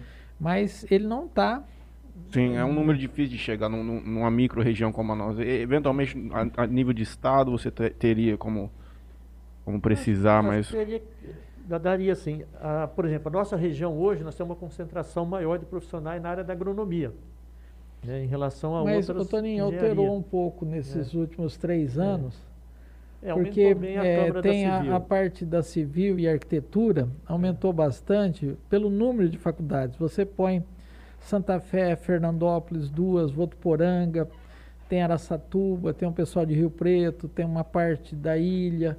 Então, que vem, isso teve um, um incremento, né? Esse, esse boom que deu a construção uns anos atrás, que incrementou bastante. Eu tava com uma pra fazer aqui, a hora que a gente tava falando de formação da- dos engenheiros e tudo mais. é, vocês não têm uma prova de admissão no Não. CREA. Não. Isso já foi discutido? Por exemplo, eu acho que é só a OAB que tem isso no Brasil. Não, mas o, o CREA já, já, já na época eu era conselheiro, se discutiu um pouco Isso se Porque discute. existe, por exemplo, em Portugal tem. Para os engenheiros de lá. É. Uhum. Então tem, tem países que tem esse tipo de, de, de, de, de- De prova. de prova, né? Que habilitaria Já, o exercício da assim profissão como- uma vez assim- bacharelado. Assim, como outros conselhos também já, já, Só que, já estudou é, essa, a a, gente- possibilidade de ter esse tipo de, Uhum. de, de prova. A gente, quando fala CREA também, tem um detalhe. O CREA, os CREAs, são os, os 27 CREAs do Brasil, eles são regidos pelo CONFIA, Uhum. que é o Conselho Federal. O Conselho Federal é que dá as diretrizes. Vamos supor, mesmo se o CREA São Paulo conseguisse mobilizar e fizer alguma coisa, ele não tem autonomia nenhuma para isso. É, eu, eu- desde eu me as- expressei errado. É, o CONFIA, desde as anuidades, é ele que determina dentro de uma política de, vamos supor, você tem que às vezes você fala, pô, São Paulo poderia pagar menos um pouco, um valor menor do que está sendo hoje. Mas isso daí, é, você tem o Acre que praticamente não se sustenta Uhum. economicamente pelo número de profissionais, coisas desse tipo, né? Então isso é uma seara um pouco complicada assim, que ela vem sempre à baila, mas depois é, muda um pouco, Uhum. você entendeu? Então não dá para falar que tem um, um único A gente fala CREA São Paulo, mas o- os CREAs de cada estado é vinculado a um... ao CONFIA. Sim, o sim. CONFIA é o Isso, soberano isso pra seria uma isso. determinação a, a nível federal É, para a nível federal. a tá? existência de uma, É. de uma prova de admissão. Então não tem, não tem. Como assim o conselho também dos arquitetos que saíram, o CAL, tem o, o órgão federal deles também. Isso, esse tipo de admissão aí, de profissão, isso aí tinha que ser em todas, eu acredito, cara. É, mal não faria, né? Ah, porque é um a Não mais acredito. pra, pra né, É, é, mostrar a qualificação. Tem A discussão grande. Você sabe que Ah. leva daquele jeito. A discussão grande é que nos últimos anos nós tivemos um aumento muito grande do nível de, de, de cursos de graduação e tudo mais, que às vezes não conseguem entregar a mesma qualidade técnica que os outros.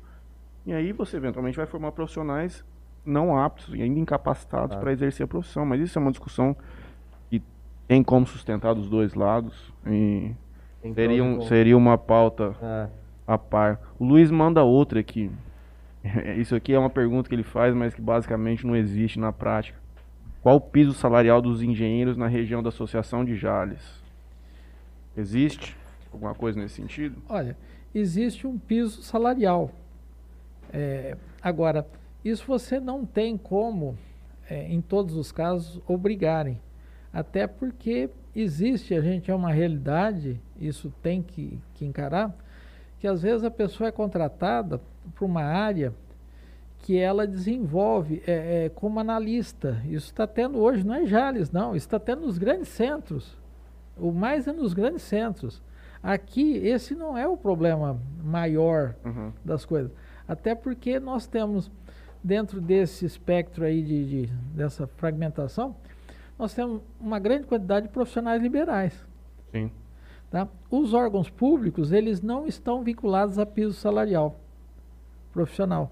Você não pode impor, a prefeitura não, não tem, ela pode pagar acima, abaixo, é, é questão da legislação dela. Uhum. Os órgãos do Estado que tem aqui na região, alguns têm essa, esse piso ou não. Agora, é, a pejotização, nós não sabemos, não dá para... Também afasta muito não, isso. não dá para dizer. É E isso não é uma particularidade nossa, falar a nossa associação Uhum. tem ou a nossa micro-região. É uma coisa do Estado, tudo. E nesse momento dessas mudanças de pandemia, de tudo isso, né? É uma coisa que fica meio delicado, é uma coisa... Você falou em, em- em pandemia. Tem alguma coisa de participação da área tecnológica que a associação faz em combate ao Covid? Olha, a- a- se você for ver, a área tecnológica, ela nessa, ela não aparece, ela tá, ela fica por trás, mas ela não aparece. Nessa pandemia, em todos os segmentos, a área tecnológica participou. Os hospitais de campanha é 100% área tecnológica.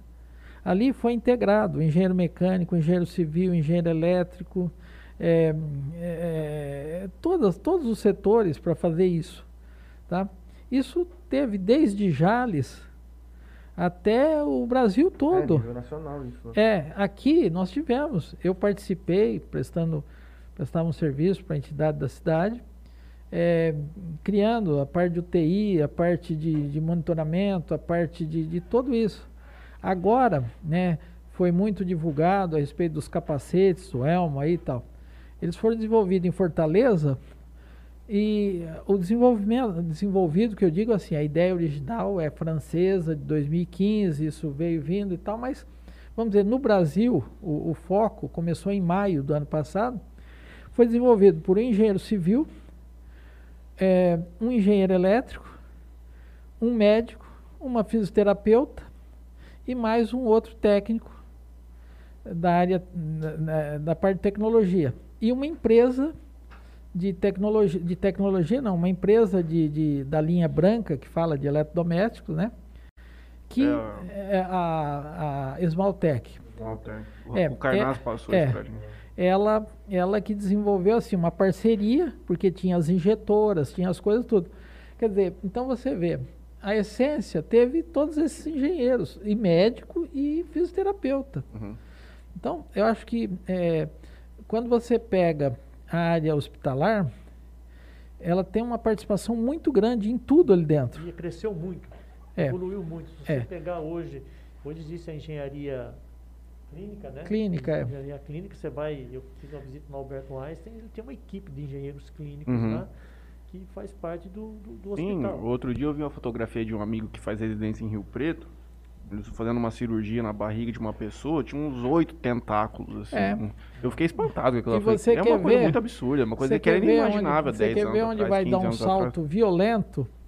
É com a 5G Sim. na telemedicina. Sim. Porque hoje o, o- a, a- resposta, né, ela deve estar aí em torno de, é, às vezes, 10 a 15 é, segundos para a, a, a resposta do, do, do sinal. Deve ser milissegundos. Se não Não. for Não, não, inexistente. segundo, não, é, é, é, 15 é segundos. 15 mil. Ela vai chegar a 3. Mas se você analisar a evolução da, da, da- da engenharia na, me- na medicina, ultimamente, você Sim. pode ver, Então, você tô- pode ver um hospital, você pode ver qualquer clínica hoje, o cara tem equipamentos. né? Agora, no, no Covid, eles conseguiram fazer novos, novos equipamentos, coisa rápido para atender. Outro dia eu vi uma franquia, acho que foi no Instagram, não sei onde foi.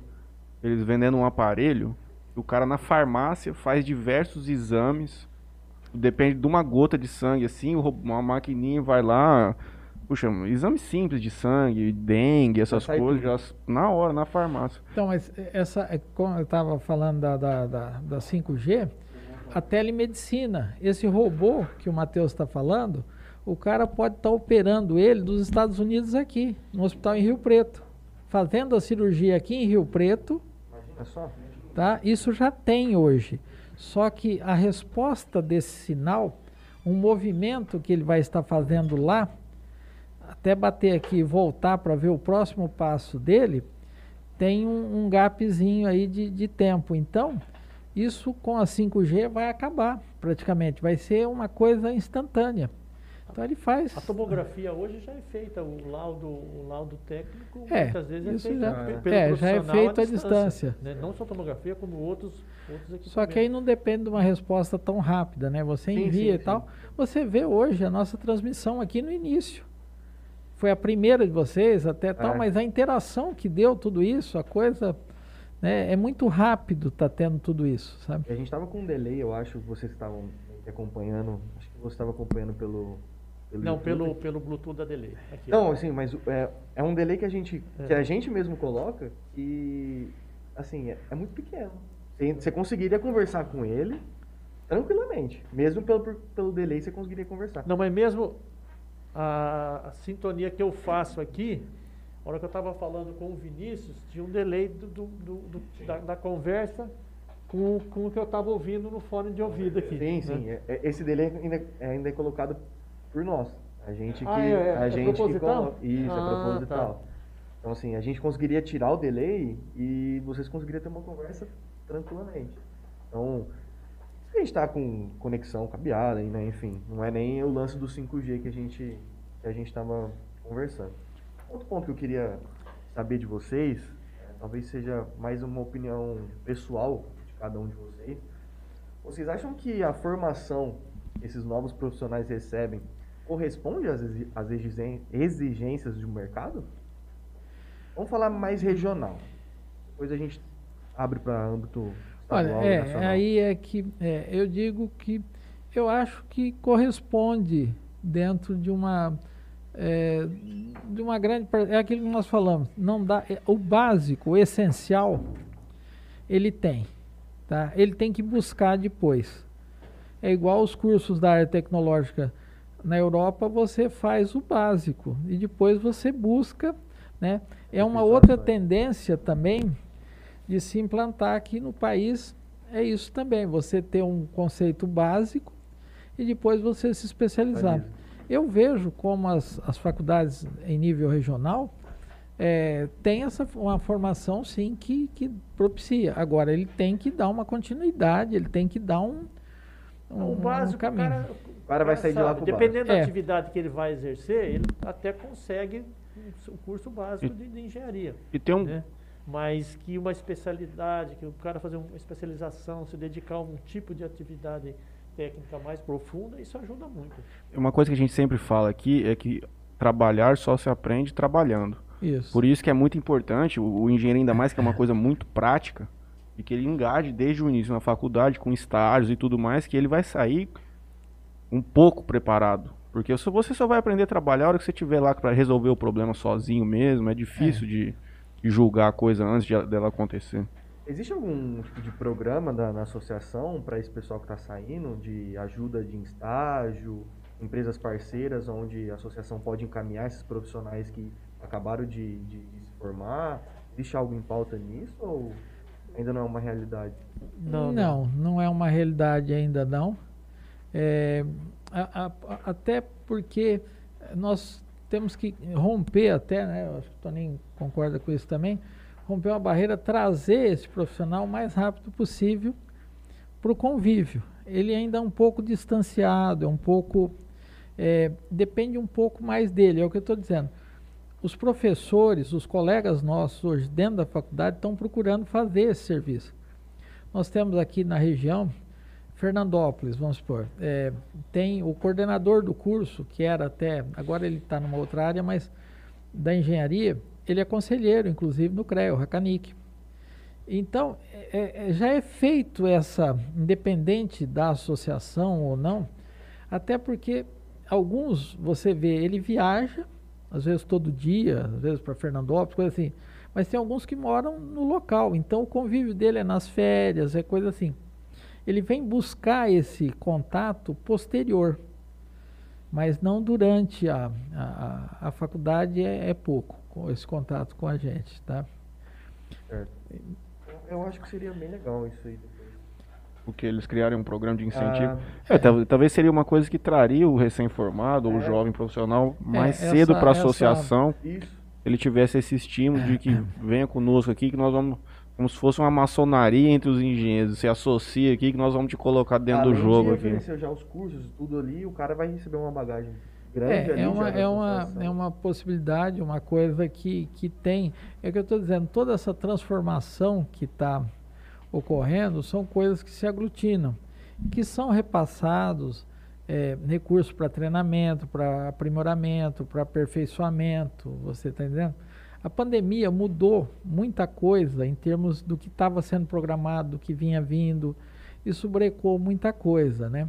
Mesmo o nosso convívio ali, o nosso eh, dia a dia, tudo isso, hoje é, é fechado, é, atendimento é com hora marcada, alguma coisa assim, ou é remoto, coisa assim. Mas é, o, o que eu vejo, uma das coisas muito importantes, é que a essência nossa, vamos dizer, para Jales, falando de uma coisa mais local, que a gente mantém ela, tá? E a- é, essa base para esses novos que vem vindo, vem vindo que eu digo, novos assim, pessoal de 4, 5 anos aí que já está também na, na cidade, a gente dá uma sustentação, eles estão pegando um espaço melhor do que foi já no passado. Espaço que eu digo assim, tem já um, uma interação maior, já tem uma coisa. E é graças a um monte de, de gente, de, de profissionais, de tudo isso, né? Você pega aqui, eh, vamos dizer assim, a gente, eu brincava, eu e os colegas brincavam que tinha, a prefeitura de Jales tinha eh, um HD exclusivo, que era na área de, de, de engenharia, de obras, né?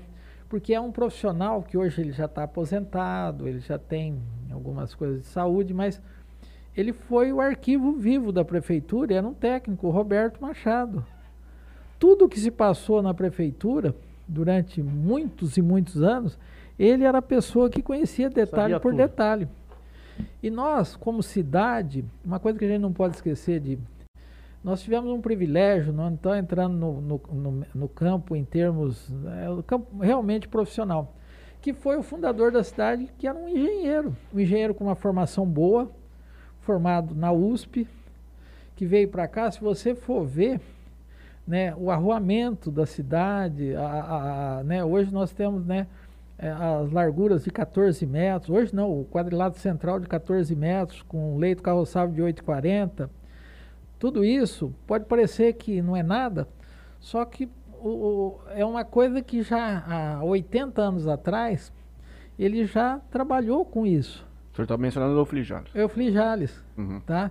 Então, é, era um engenheiro que tem coisas, que tem controvérsia, tem tudo, mas na área técnica, vamos dizer assim, nós temos que privilegiar isso.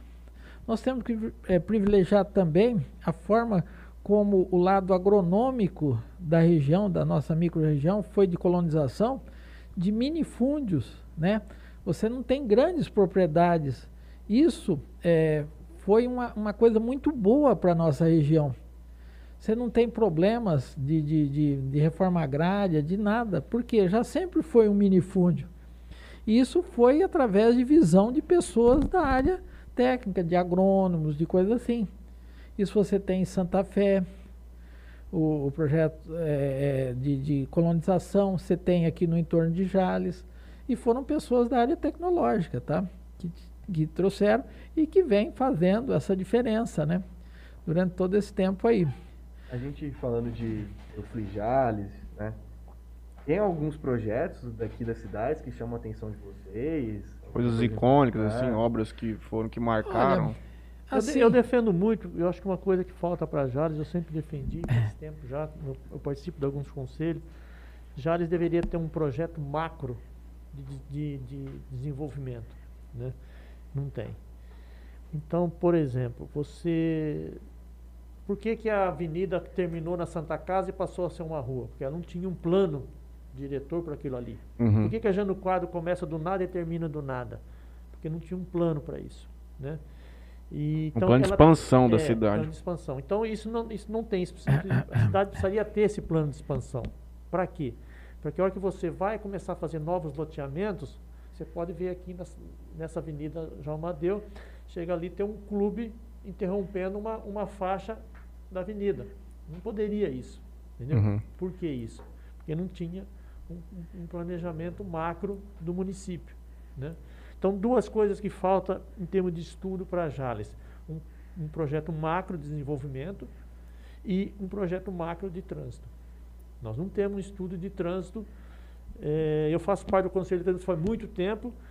É, eu ouço muito, deixa como está, não dá, né? Você só compara com cidade rica. É as três frases que eu mais ouço quando eu Uhum. opino, né? Então, às vezes eu falo, pô, eu vi lá em, lá em Paulínia é assim, né? Vi em tal lugar é assim, né? mas você só compara com cidade rica. Então tá bom. né? E, uh, Eu morei na Inglaterra, o trânsito lá é um exemplo de, de trânsito, Sim. né? Nem se compara.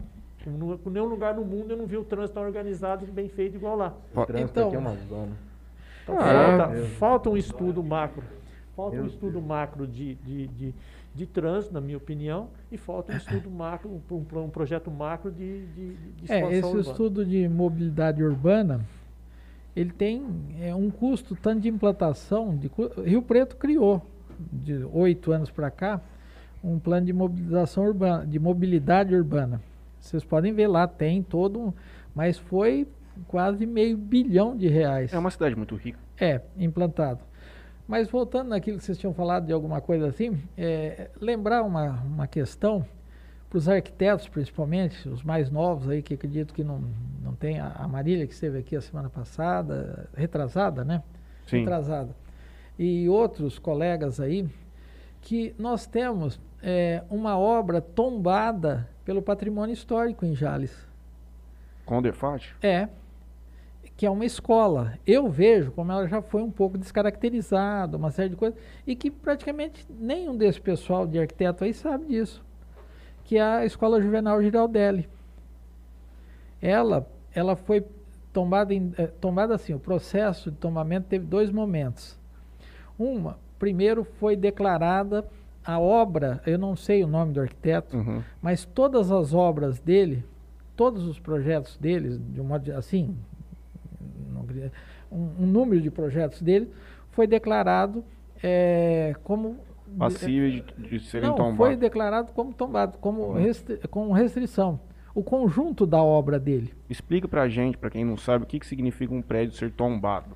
A gente, ah, o povo pode então derrubaram o prédio? É, ele, ele, é, ele não pode sofrer alterações, ele tem uma, um- uma concepção, tanto arquitetônica como de materiais, de características, que qualquer intervenção física que venha a ser Útil. feito, ele tem que ter uma autorização do, ou dos órgãos que estão gerenciando aquilo, ou do, do autor do projeto.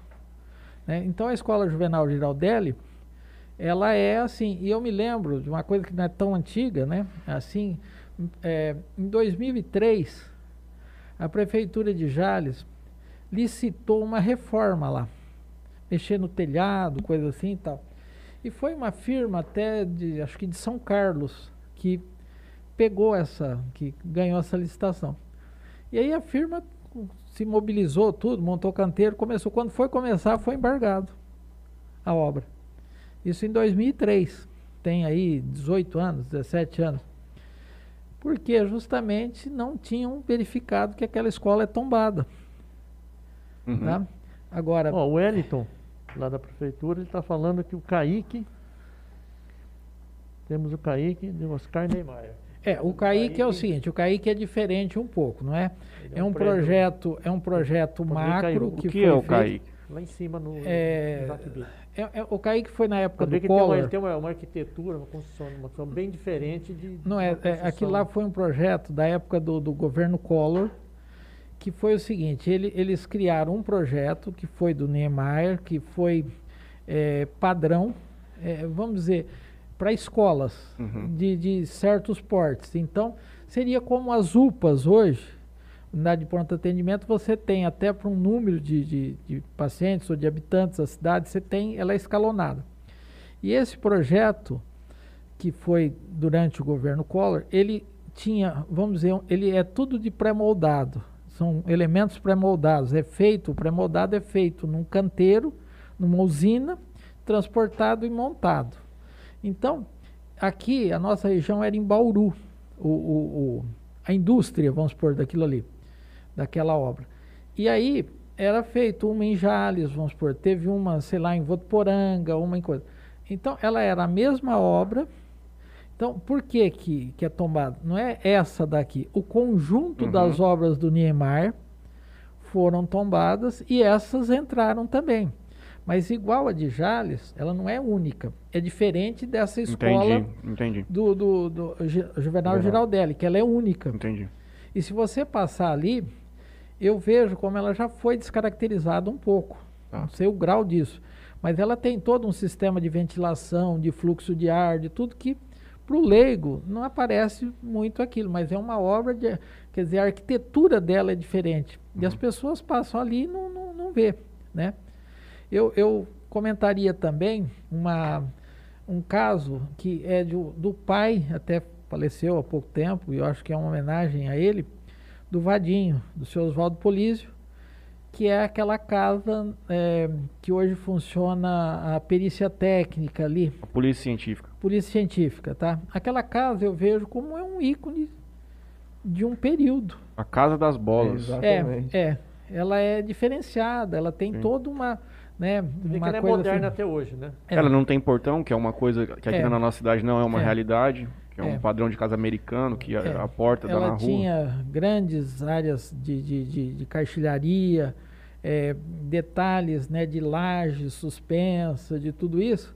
Né? Então, é, é uma coisa assim, é uma obra diferenciada que eu vejo como uma coisa diferente, assim, que é bem, né? Se é, destaca que se arquitetonicamente. destaca, é. É Eu, é como eu hoje. digo, eu não tenho formação e nem, nem me atrevo a, a parte de arquitetura, né? Sempre estou assim, dentro do arroz feijão daquilo que, Uhum. que é ali. Mas, eh, é como eu digo, minha, o que eu gosto mesmo e que analiso é a parte estrutura, tá?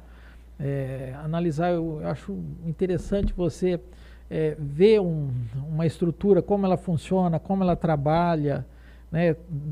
Que isso, a, a estrutura é um, é um, entre aspas, mesmo que você imagina que ela está estática, ela é um ser vivo. A, a nossa colega arquiteta que esteve, a Marília. Marília, ela comentou que ela queria ainda em Jales fazer um projeto que tenha uma laje protendida, né? Uhum.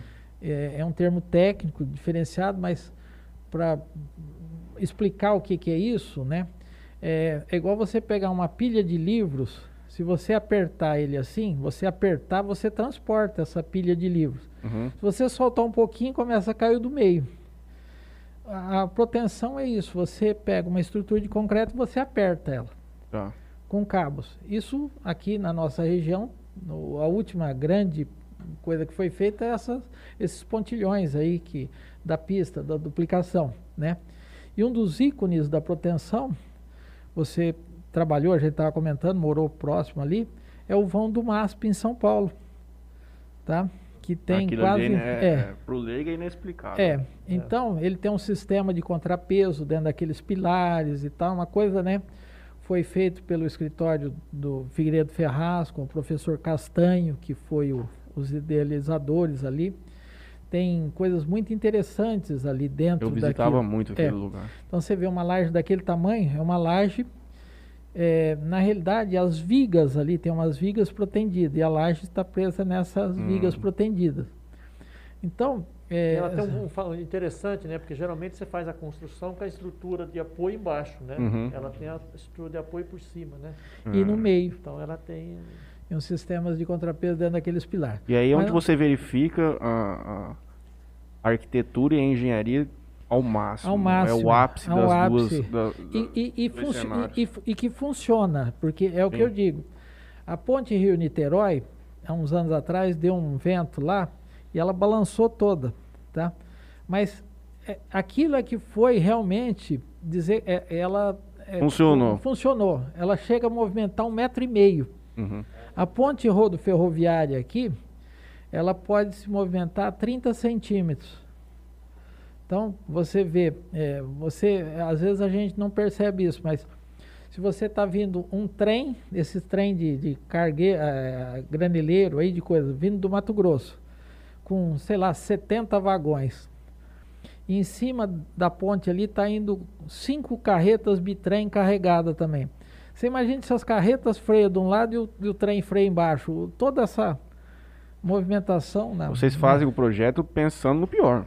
É, ele tem que ter é, essa, essa, né, esse tipo de coisa, tudo, né? A, a proteção é uma das coisas Uhum. muito utilizadas em tudo isso. Agora, quando você vai aplicar isso no doméstico, doméstico eu digo no particular, numa obra civil aí, ela já complica um pouco porque tem um custo, tem toda Sim. uma equipe, tem coisas desse tipo. Então, talvez a gente esteja entrando numa área muito técnica assim, mas procurando mostrar o Ah, mas é pra isso que nós estamos aqui. lá. arroz e feijão. Voltando na, na, na- na escola que ele falou que era tombado, foi uma pena que destruíram a igrejinha que nós tínhamos, onde é o Sacachita hoje, onde é o Teatro Municipal. Uhum. Aquela igreja antiga. Pode ver que ali você não, você não lembra disso aí. Eu também Fala- não lembro da igreja, eu lembro que eu tenho fotos delas e Foi o Wellington que mandou mensagem pra gente, né? da, do, do Kaique foi. Esse é o HD da prefeitura, ou já da, É, da, da construção municipal, né? É, o- Qualquer coisa que você precisar, vai lá no Wellington. Não, não, não. Wellington, Wellington, O tudo Wellington que você sabe, vai isso lá, é o homem sabe tudo. É o Juninho, é é o Juninho, Juninho, é o Juninho. porque o pai dele também. Não, não, ele é o Juninho. Olha, o Juninho. É o Juninho. Um abraço, Wellington. Já tive com ele lá conversando algumas questões de aeroporto também, É, de, de é. zoneamento urbano aqui.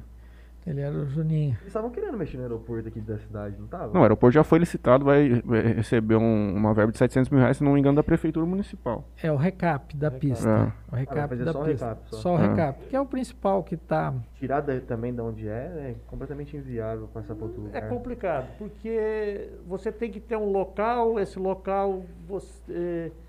é, quer dizer, o município vai tirar, ele tem que investir naquele local, tem que fazer. Ali, Na, é. na época do Guizo, quando eu fui secretário voluntário do Guizo, nós conversamos sobre isso. E eu tenho, inclusive, um, um- um plano de. Um, um- projeto que foi feito na época que o Eufli.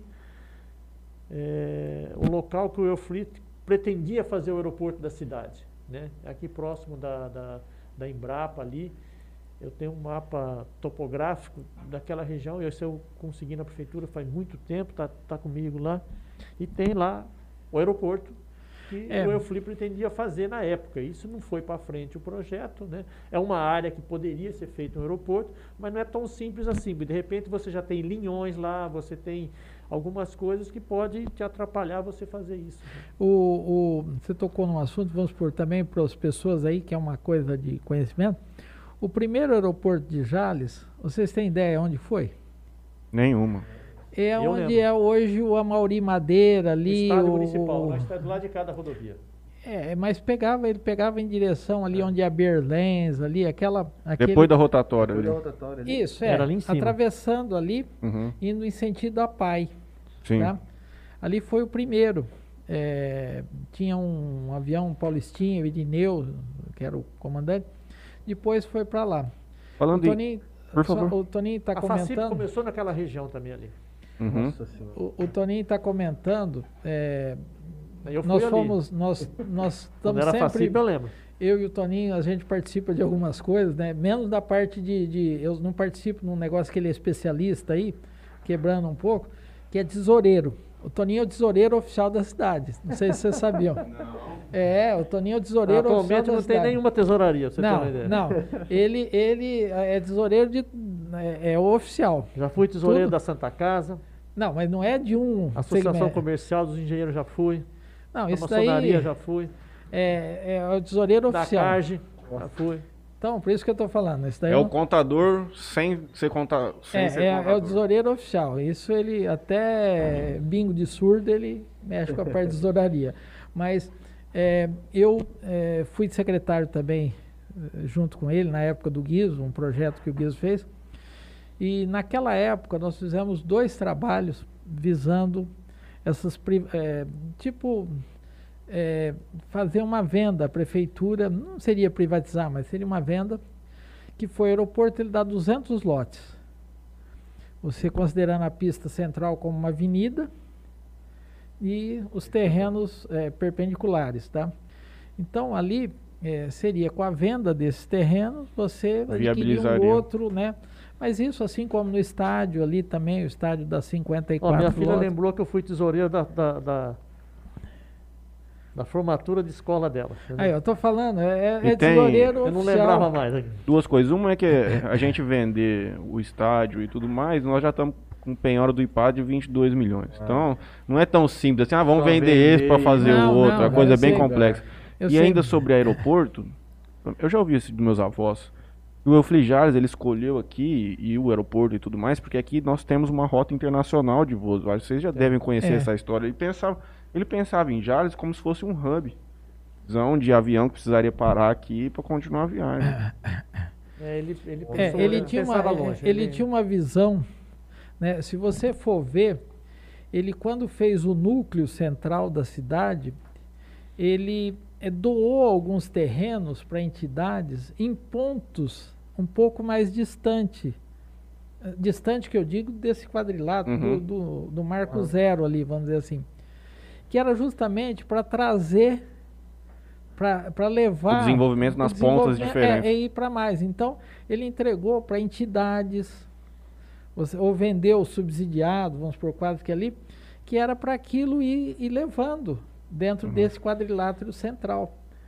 Então, ele tinha uma visão eh, grande dessa. Ainda De sobre o tudo. Eufli Jales e o Laudemir. É, isso.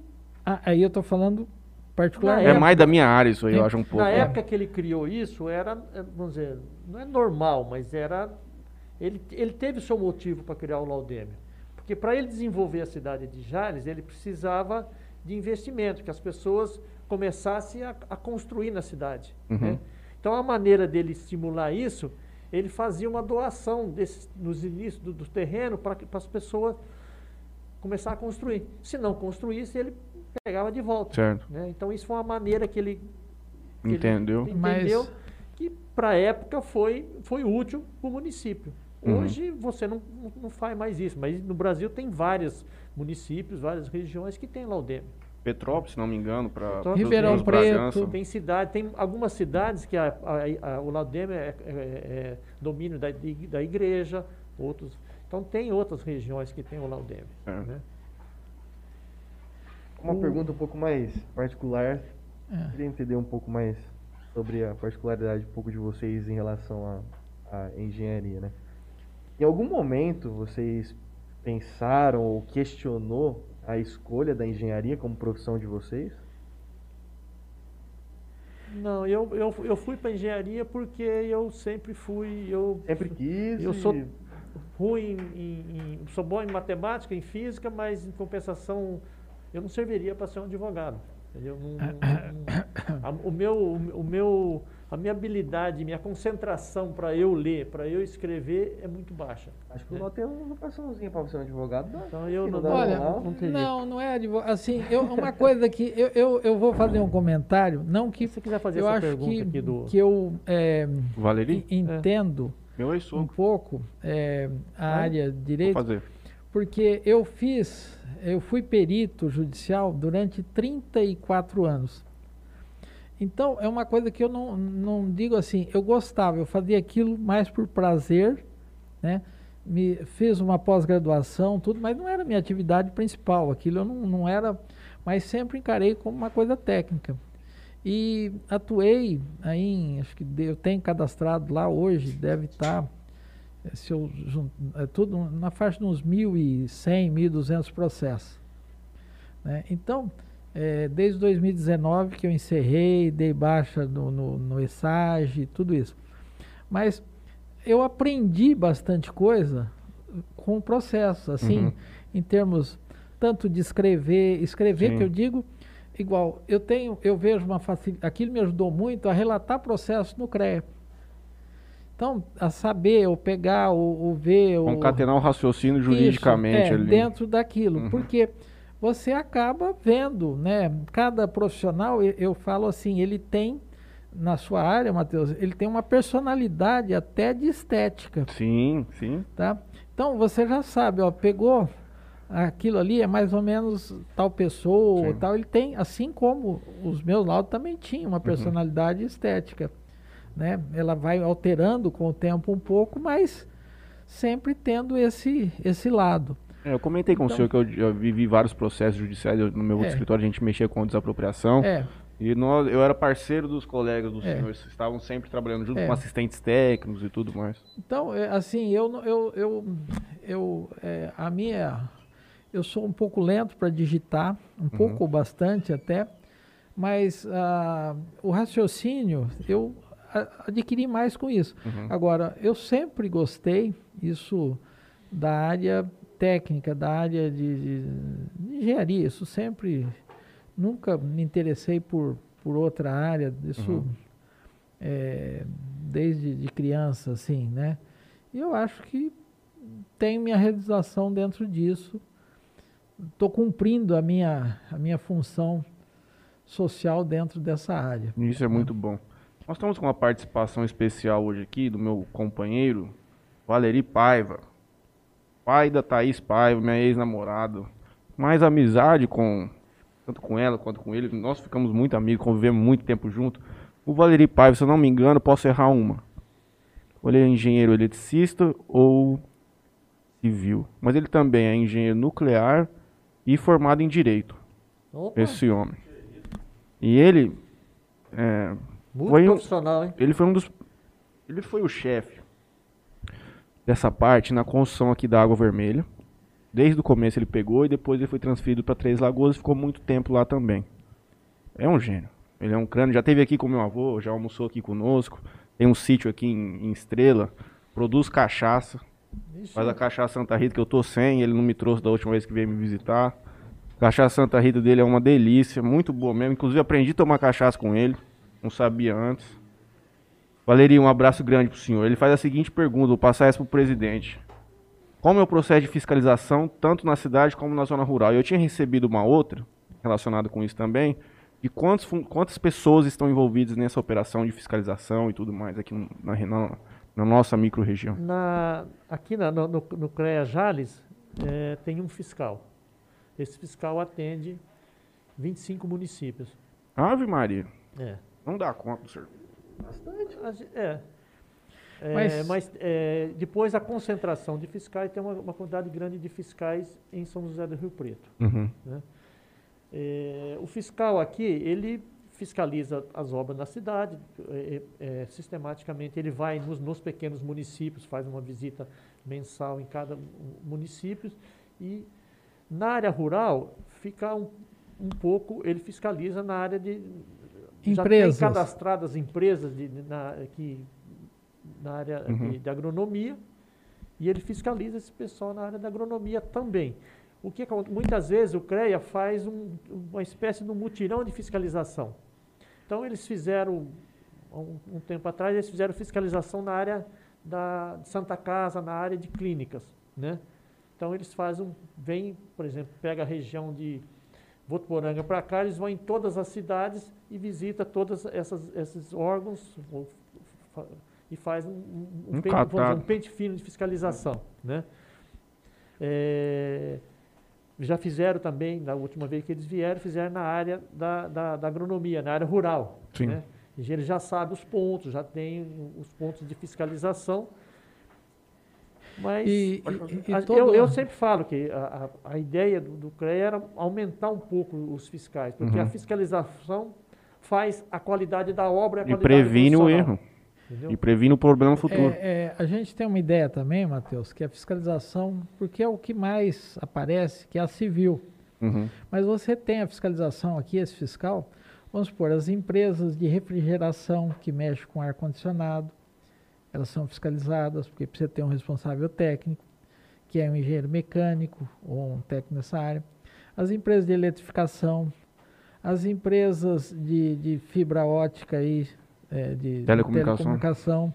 É, você tem é, uma série de coisas. O Toninho comentou, teve uma blitz há três anos atrás, que às vezes é feito por blitz, assim, pega uma região do estado, vão todos os fiscais para lá, na área de EAS, na realidade, que é Estabelecimento de Assistência à Saúde, que envolve hospitais, envolve tudo. Então você, o gestor dessas unidades, ele te passa o que que, quais são os profissionais que estão prestando serviço ali.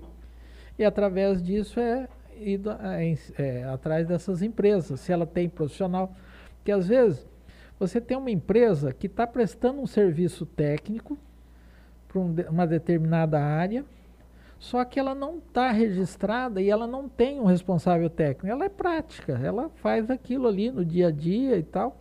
Então, essa empresa é cobrada para que tenha um profissional. Uhum. Né? Essa é uma das funções primordiais do CREA. Essa defesa da sociedade, porque a partir da hora que tem o profissional, tá? e é, esse profissional é responsável, existem duas esferas a esfera interna do CREA, essa profissional toda, que ela pode ter as punições todas, e existe a esfera criminal, que é no judiciário aí, tá? É, são coisas que, que andam em paralelos. Uma, é, eu não, um acidente que teve aí com vítima, tudo, é aberto um inquérito policial e que gera um processo. Uhum. Tá? A decisão judicial, às vezes, ela até pede apoio para o CREA, o juiz para se embasar alguma coisa Sim. ou ter alguma coisa assim.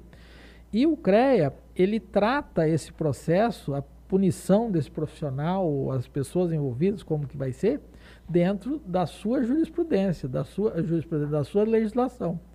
Então são coisas. Agora a fiscalização existe. E, ó, e... fazer um, essa fiscalização que teve no, no, nos hospitais, eu faço parte da mesa administrativa da Santa Casa e nós tivemos a satisfação de que todas as empresas que prestam serviço na Santa Casa, elas tinham profissionais responsáveis. Foram aprovados. Foram aprovados. Então, por exemplo, nós não tivemos nenhum caso dentro da Santa Casa de empresa que presta serviço na época que não tinha um profissional eh, responsável.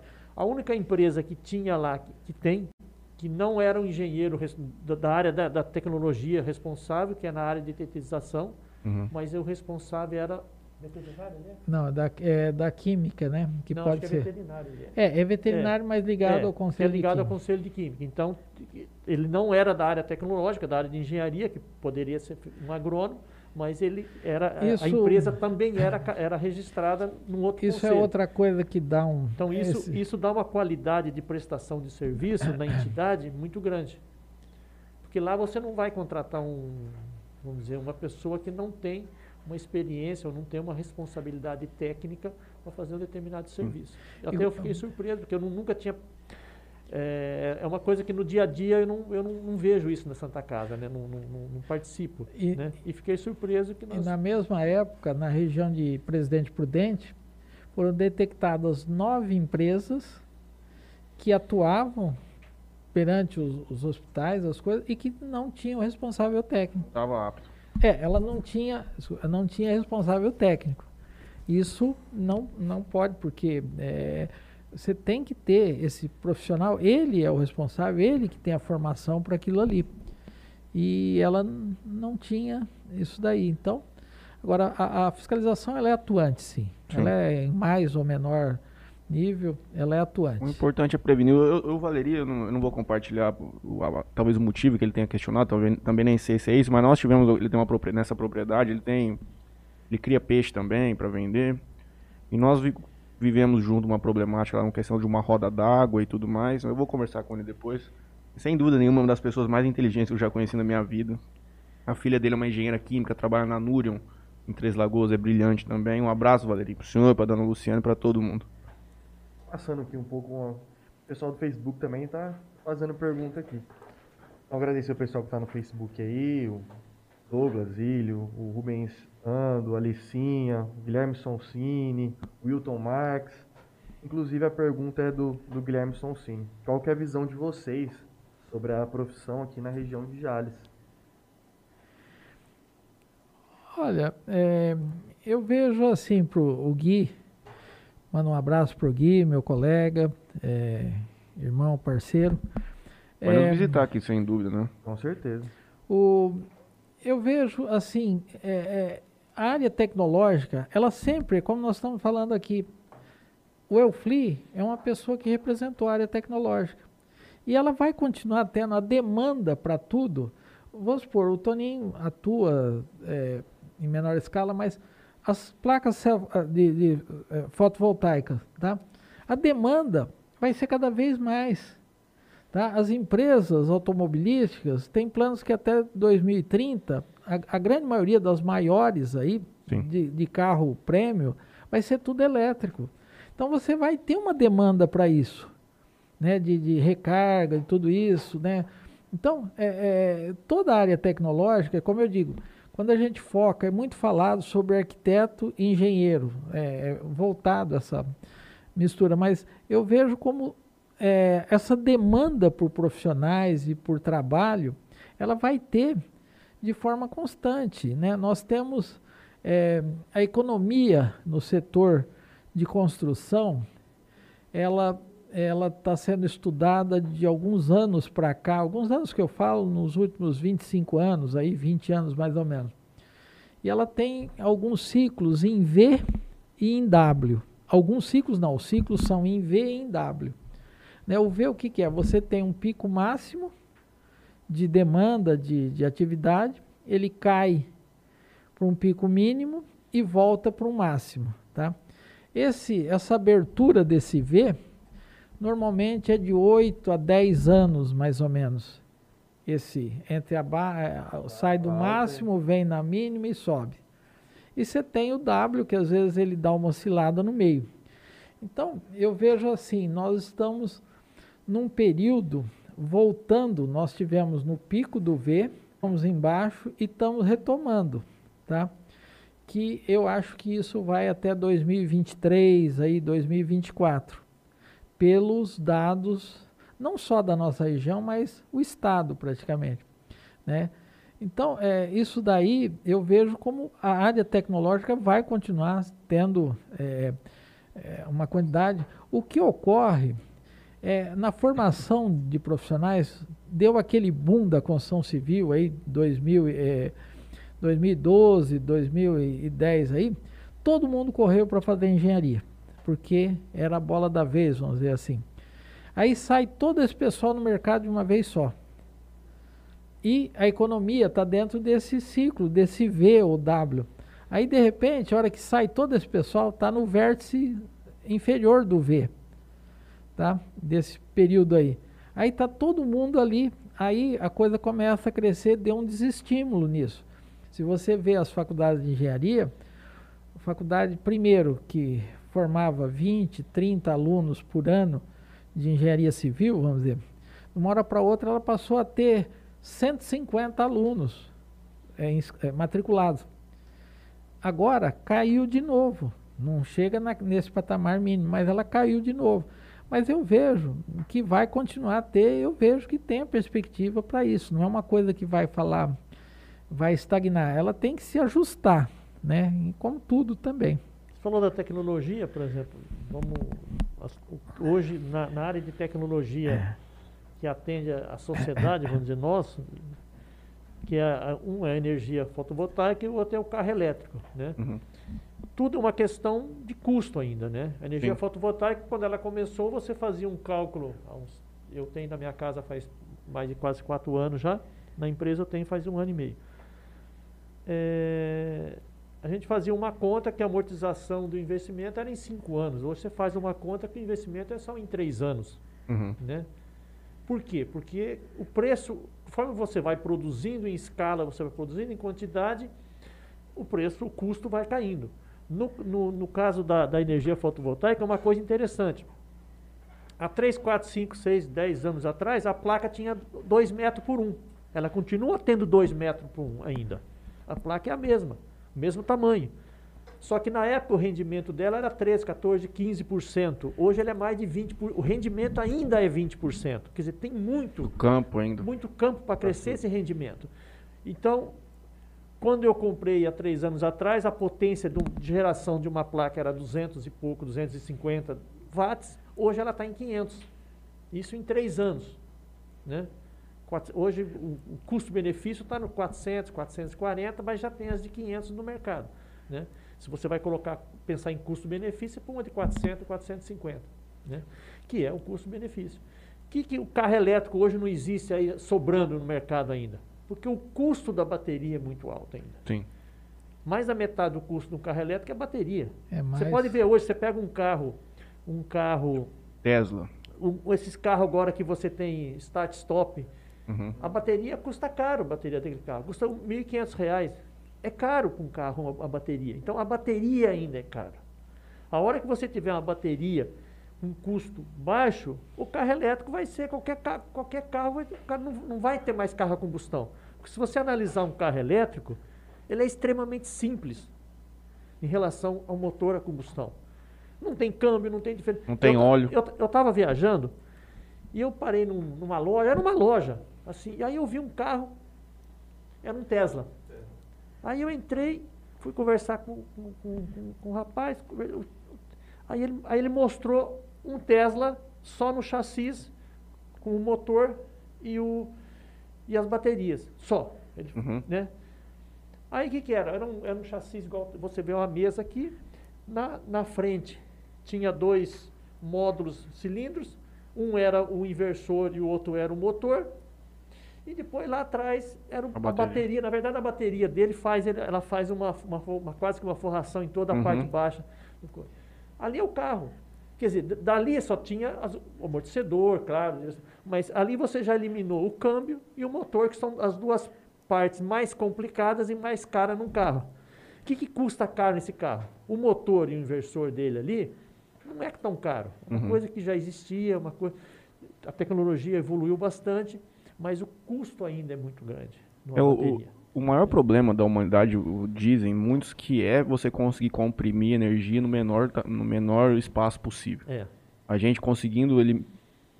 A gente consegue, mas ainda é muito caro. Quando a gente, é uma equação que a gente tenta buscar que vai revolucionar muito como o mundo é.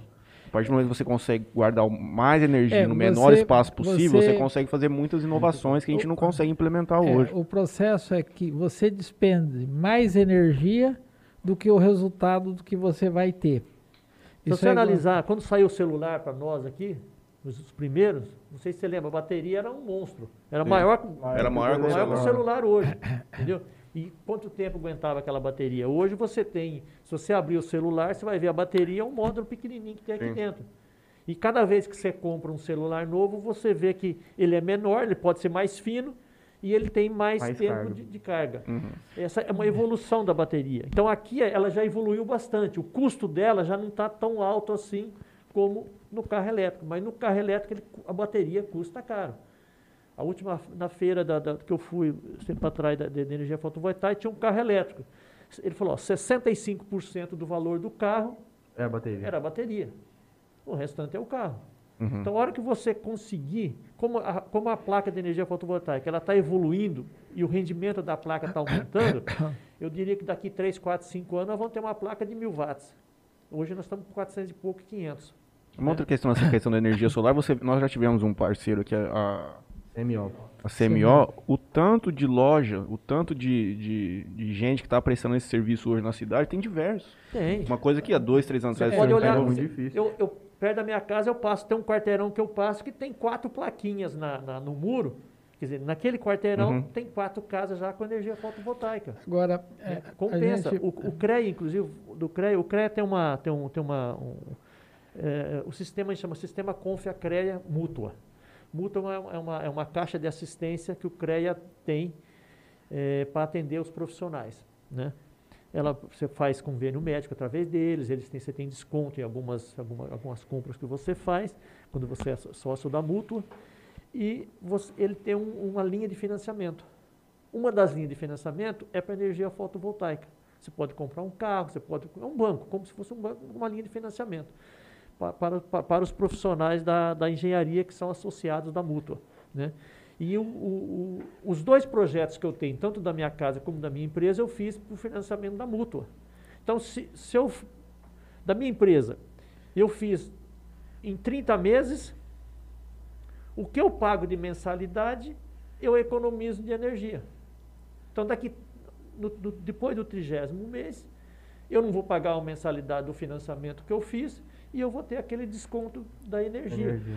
Então, é um, é- já compensa, quer dizer, hoje é um cálculo de três, três anos, que a gente tá- já está fazendo cálculo de custo de amortização do investimento em o relação retorno. Mas já, é uma, mas já é uma operação que desde o início já consegue ser uma coisa significante para a operação da sua empresa. Ago- Agora, o que tem, que a gente tem que analisar, essa tecnologia está evoluindo muito rápido, mas tem alguns gargalinhos ali que é o pulo do gato. É, essas placas, vamos dizer, o Brasil, ela é de silício, ela, ele consegue purificar o material para executar em 99, alguma coisinha lá. É, nós temos tecnologia para purificar até 99,12 ali. Só que o material que vai, por isso que são alguns países, só Alemanha, China, tem alguns países, Estados Unidos, você é necessário uma purificação de 99,9999, praticamente 100%. Uhum. Esse eh, que é menos de 1% aí é que é o pulo do gato e que poucos países têm, né? Depende de alto investimento nisso aí. E, e tecnologia e tudo. Quando a gente fala da China, até 2018, a Alemanha era o maior gerador de energia, é, energia Polar. alternativa, é, ah, tá. é, até 2018. E a China era a maior produtora de placas até o meio, no início de 2018, 17 para 18. A partir do meio do ano de 2018, início do ano de 2018, a China passou a ser a maior geradora e a maior produtora mundial de placas. A Alemanha ficou em segundo lugar. E ela era a maior geradora, não era a maior produtora, mas era a maior geradora. As grandes empresas alemãs elas estão fabricando na China. Né? É. Mais barato. É. é eu tinha visto uma pergunta aqui mais cedo da Yara Machado, eu até perdi no chat, tentei encontrar, mas a Roberto puxou minha orelha que é para fazer a pergunta da tia. Da tia. no mercado regional, quais são as perspectivas de trabalho para os futuros formandos em engenharia? Ó, o, o, mercado, dependendo da engenharia, você vai pegar uma engenharia tecnolo tecnológica, o mercado regional não é tão propício. Você vai para grandes centros, né? Uhum. principalmente na engenharia de telecomunicações, engenharia elétrica, na engenharia mecânica, né? na engenharia. Na, na, engenharia, vamos supor, engenharia civil, outra engenharia, você tem um mercado aqui de, de obras, de, de, de, empresas, né? até médias empresas, mas que o, o grande centro Ó, é, pra você ter uma ideia, o CREA São Paulo, ele, ele tem um sistema que você sabe aonde a região está sendo mais desenvolvida. Então, por exemplo, há, há, uns tempos atrás, qual era a região que, vamos supor, por exemplo, você pega a região aqui nossa, você tem, no ano você tem 200 e 500 anotações técnicas. No outro ano você tem 600. Uhum. Isso significa que você está tendo nessa região uma, um desenvolvimento dessa região. Aonde era a maior, a maior concentração de desenvolvimento tecnológico, de engenharia, tudo, seria no eixo Rio-São Paulo, basicamente São José dos Campos. Que depois da capital de São Paulo é a região onde o CREA tem a maior concentração de novas atividades técnicas. Né? Por quê? E ali você analisa qual é o crescimento daquela região pelo pela quantidade de atividades técnicas que são geradas naquela, na, na, naquele local. Né? Então, eu acho que a região é um, em termos de tecnologia de mais avançada, ela é carente para isso. Né? Para obras, para atividades, ela tem um, um, um, bom, bom mercado. A agronomia também tem uma, é uma região propícia. Depende muito do que o profissional deseja. No, é, no... isso às vezes, um, uma mudança. Aqui nós estamos, vamos por a 150 quilômetros daqui, um pouco mais. Nós temos uma região que era bem é, parada, que eu digo, não tinha um grande, e de uma hora para outra deu um boom em função de algumas empresas, que é Três Lagoas. Sim. Que veio Petrobras, que veio JBS, a, a celulose, celulose que veio tudo. São empresas que demanda uma quantidade grande de mão de obra, tanto no início para a infraestrutura, como posteriormente na, na, na, própria atividade fim, né? que muda totalmente o cenário daquilo ali. Tá? Então, é, é um pouco delicado quando você fala assim, as perspectivas não é de sobressalto, tá? mas que, que tem, ela, ela se mantém, mas nada impede vamos supor, de, de ter um sobressalto em função de alguma coisa externa que venha, que, que, que, chegue e que a gente não está nem pensando que aquilo pode vir, né? Uhum. São coisas que pode ter, às vezes, de uma hora para outra, uma empresa que traga uma certa coisa. Essa, essa diferenciação de, de- de impostos, de, de, de, de- principalmente de ICM, De tributo. de tributos do- do- dos estados, isso atrapalha a, a nossa região. Sim, e Três Lagoas é o exemplo real Porque disso, que ela está na próximos de- divisa. estados onde, onde a tributação é, é mais vantajosa. Uhum. né? E como se diz, o dinheiro não tem pátria, ele vai para onde você tem. Né? É a mesma coisa o Brasil. Por que, que grandes empresas saíram do Brasil? A própria Ford. Porque não está viável fabricar no Brasil pelo custo Brasil. Uhum. Ele vai fabricar no México, na Argentina ou na China. Manda pro Brasil. Por quê? E manda para o Brasil. Porque lá está compensando você fazer isso. É mais barato pagar Então, o o Brasil frete. tem que pensar nisso também, e o Estado de São Paulo tem que pensar um pouco nisso também. Porque nós, nós perdemos muita coisa na, na região aqui, cê- vocês são, conhecem, por causa da, da, da- da tributação. Isso a nível de- entre estados. E a nível nacional, também o Brasil perde algumas empresas justamente por causa disso, porque o custo nosso é alto. Então, e, o, e o- e o- o dono da empresa multinacional, ele não, não quer saber, não tem, ele- o dinheiro dele não tem a pátria amada. Ele, Não. quer, ele vai para onde. Onde é mais barato né? Igual na, na área tecnológica, às vezes, não que aquilo seja que demande um- uma grande quantidade, mas eu vou dar um exemplo, Tanabi. Vamos supor, Tanabi eh, tem uma, uma base, né, tem uma unidade do Sindacta 4 de radar. Quem que imaginava, isso já faz vários anos que tem, mas quem que se imaginava que ali seria o ponto ideal para ter aquilo, Uhum. né? O Sindacta 4 ele abrange a, a, a maior região de tráfego aéreo do Brasil e tem um radar grande, a gente passa ali na pista, ele foi repotencializado agora há alguns anos, né? Você tem algumas coisas, vamos supor, usina de água vermelha.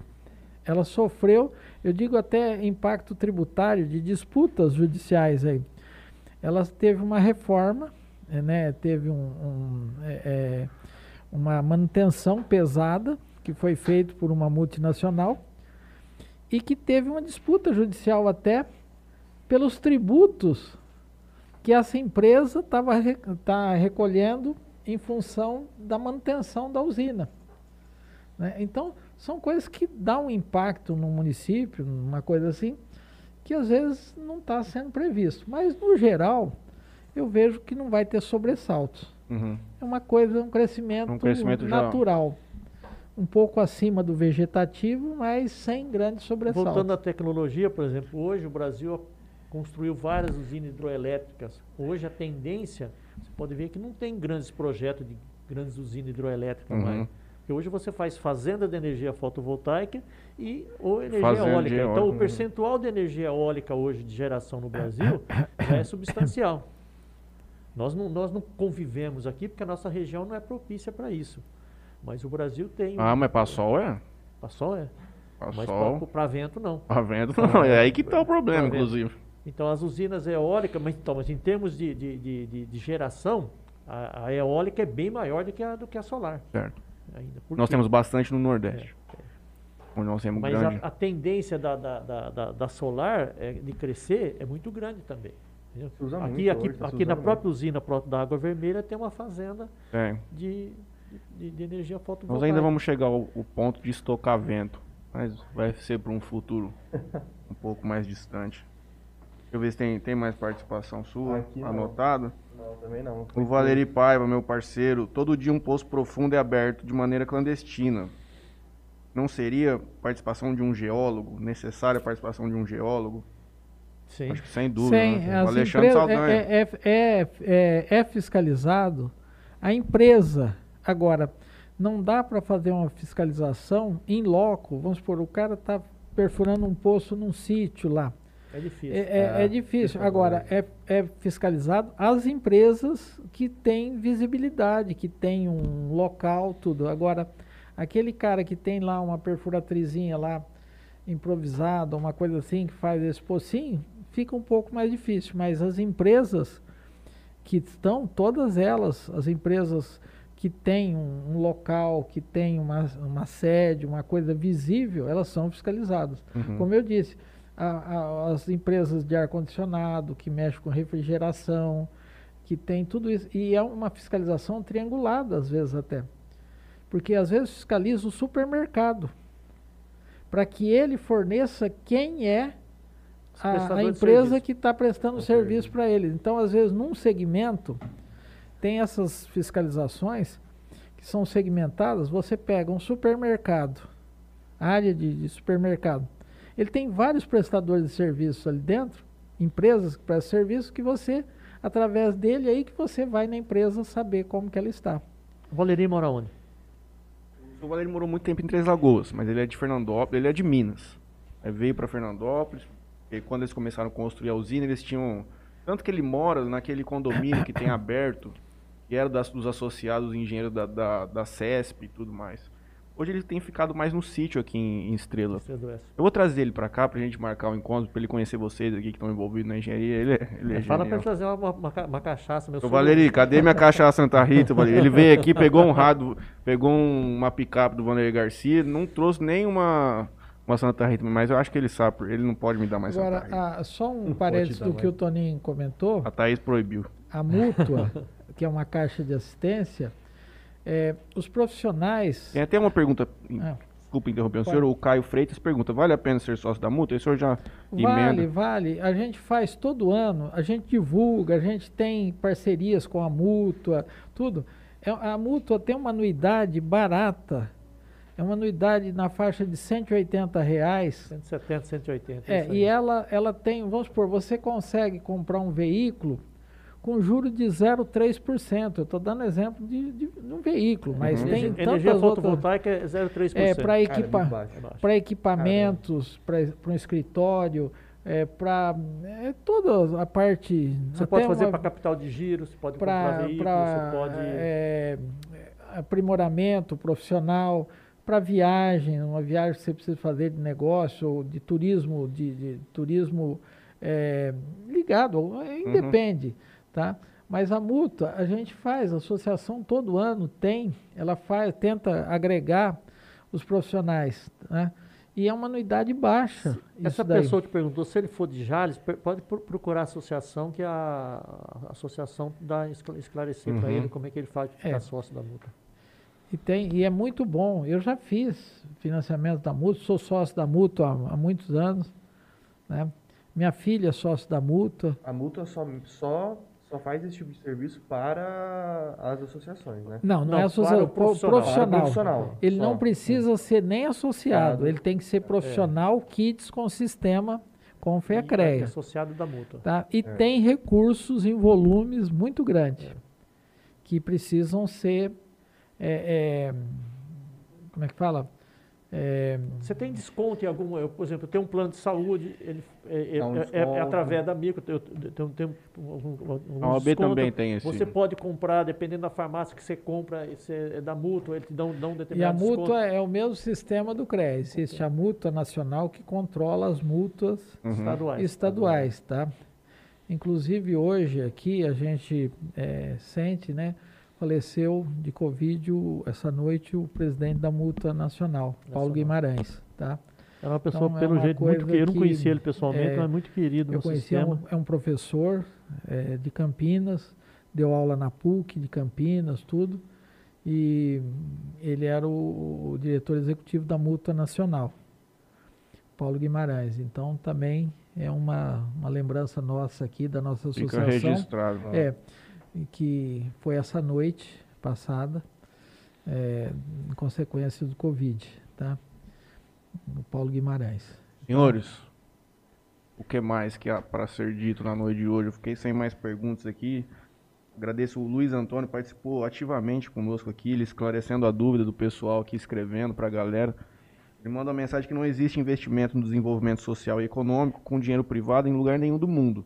O Estado é que faz isso, independente do momento histórico das posições políticas. Sem dúvida, o Estado tem que estar presente para ajudar quem precisa no cenário. Falei, me diga o que você está pensando da sua vida. Tenho presente dúvida. momento. Não tem que a noiva deu trabalho também aqui, ó. A noiva deu? A noiva deu.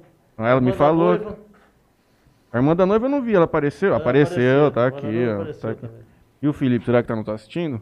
Certeza, né? O, Tem Felipe, o- por incrível que vocês sabiam, o Felipe é engenheiro De TI, de Sim. tecnologia de informação. Saindo um pouquinho, né, do, Ele do, também. do script aí, é, tem um, um colega de vocês, assíduo aí, que até o, o pai é, brincou comigo esses dias, né? É, o- Ah, já o, sei, quem é. Meu nome, companheiro tem tá, tá nos nome. assistindo. o, o- o Danilo Mota, Danilo. é, O Silvio tá nos É. assistindo. O Ele, Silvio. ele, não posso contar. né? Nós É. tivemos uma, uma longa conversa no sábado, mas os detalhes ficam em off entre nós. é, Eu conto pra vocês depois aqui. certo. O, o Danilo participa sempre aí, o Silvio, é, temos uma série de, de, de atividades aí juntas aí. É, é um investidor na cidade também que, que, que participa do desenvolvimento da cidade, né? Eu sei que o Danilo está aí sempre assistindo aí. né? Também, sim. Grandes amigos, Danilo e, o, e o Silvio. É. Sem palavras. Pessoal, o espaço está aberto para vocês, para vocês. Algumas Olha- últimas considerações, mandar um abraço para a esposa, para a filha. É, eu é, é, agradeço muito. A, a- foi um prazer muito grande aqui estar com vocês aqui. É, dentro do nosso perfil, né? São dentro do que a gente é, do trabalho, da coisa. Vocês não canso de dizer que vocês estão de parabéns em função do formato que trouxeram para a região.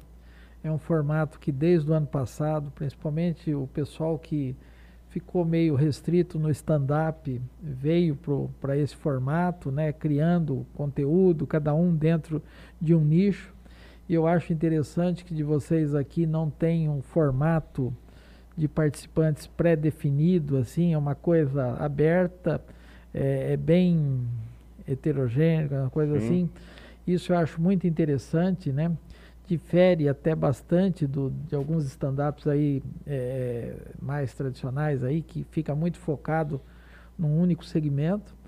Então, parabenizo mais uma vez vocês, agradeço a oportunidade aí e a gente, é, no decorrer do, do ano aí, vamos estar vendo aí parcerias aí para Podcast da ERJ. É, isto. Trazer as cabeças divulgar, brancas aqui é, para contar a trazer história. aí o pessoal, né? A gente tá, eu e o Toninho, Toninho já tá um pouco mais branco aí também, mas Mas não por idade. É, É, é um e cara aí já- charmoso. é, é gatão de meia idade, né? É. Então, Eu sempre É. falo que começou a ficar branco e caiu depois que, depois que minhas filhas nasceram, entendeu? Então é Posso uma, acreditar, é uma coisa assim que é, eu digo, eu, eu me sinto, gosto muito da área, da- na área tecnológica, me sinto realizado naquilo que eu faço. E foi uma maneira da gente, lógico, concisa, expor um pouco da história da associação.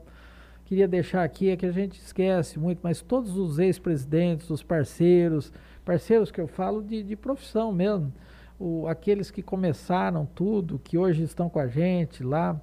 É, tem o Nilton Suetugo, tem o Nishimoto, tem o Buzo, tem a Nelly, tem a Silvia, tem o Renzi, tem é, o Koga.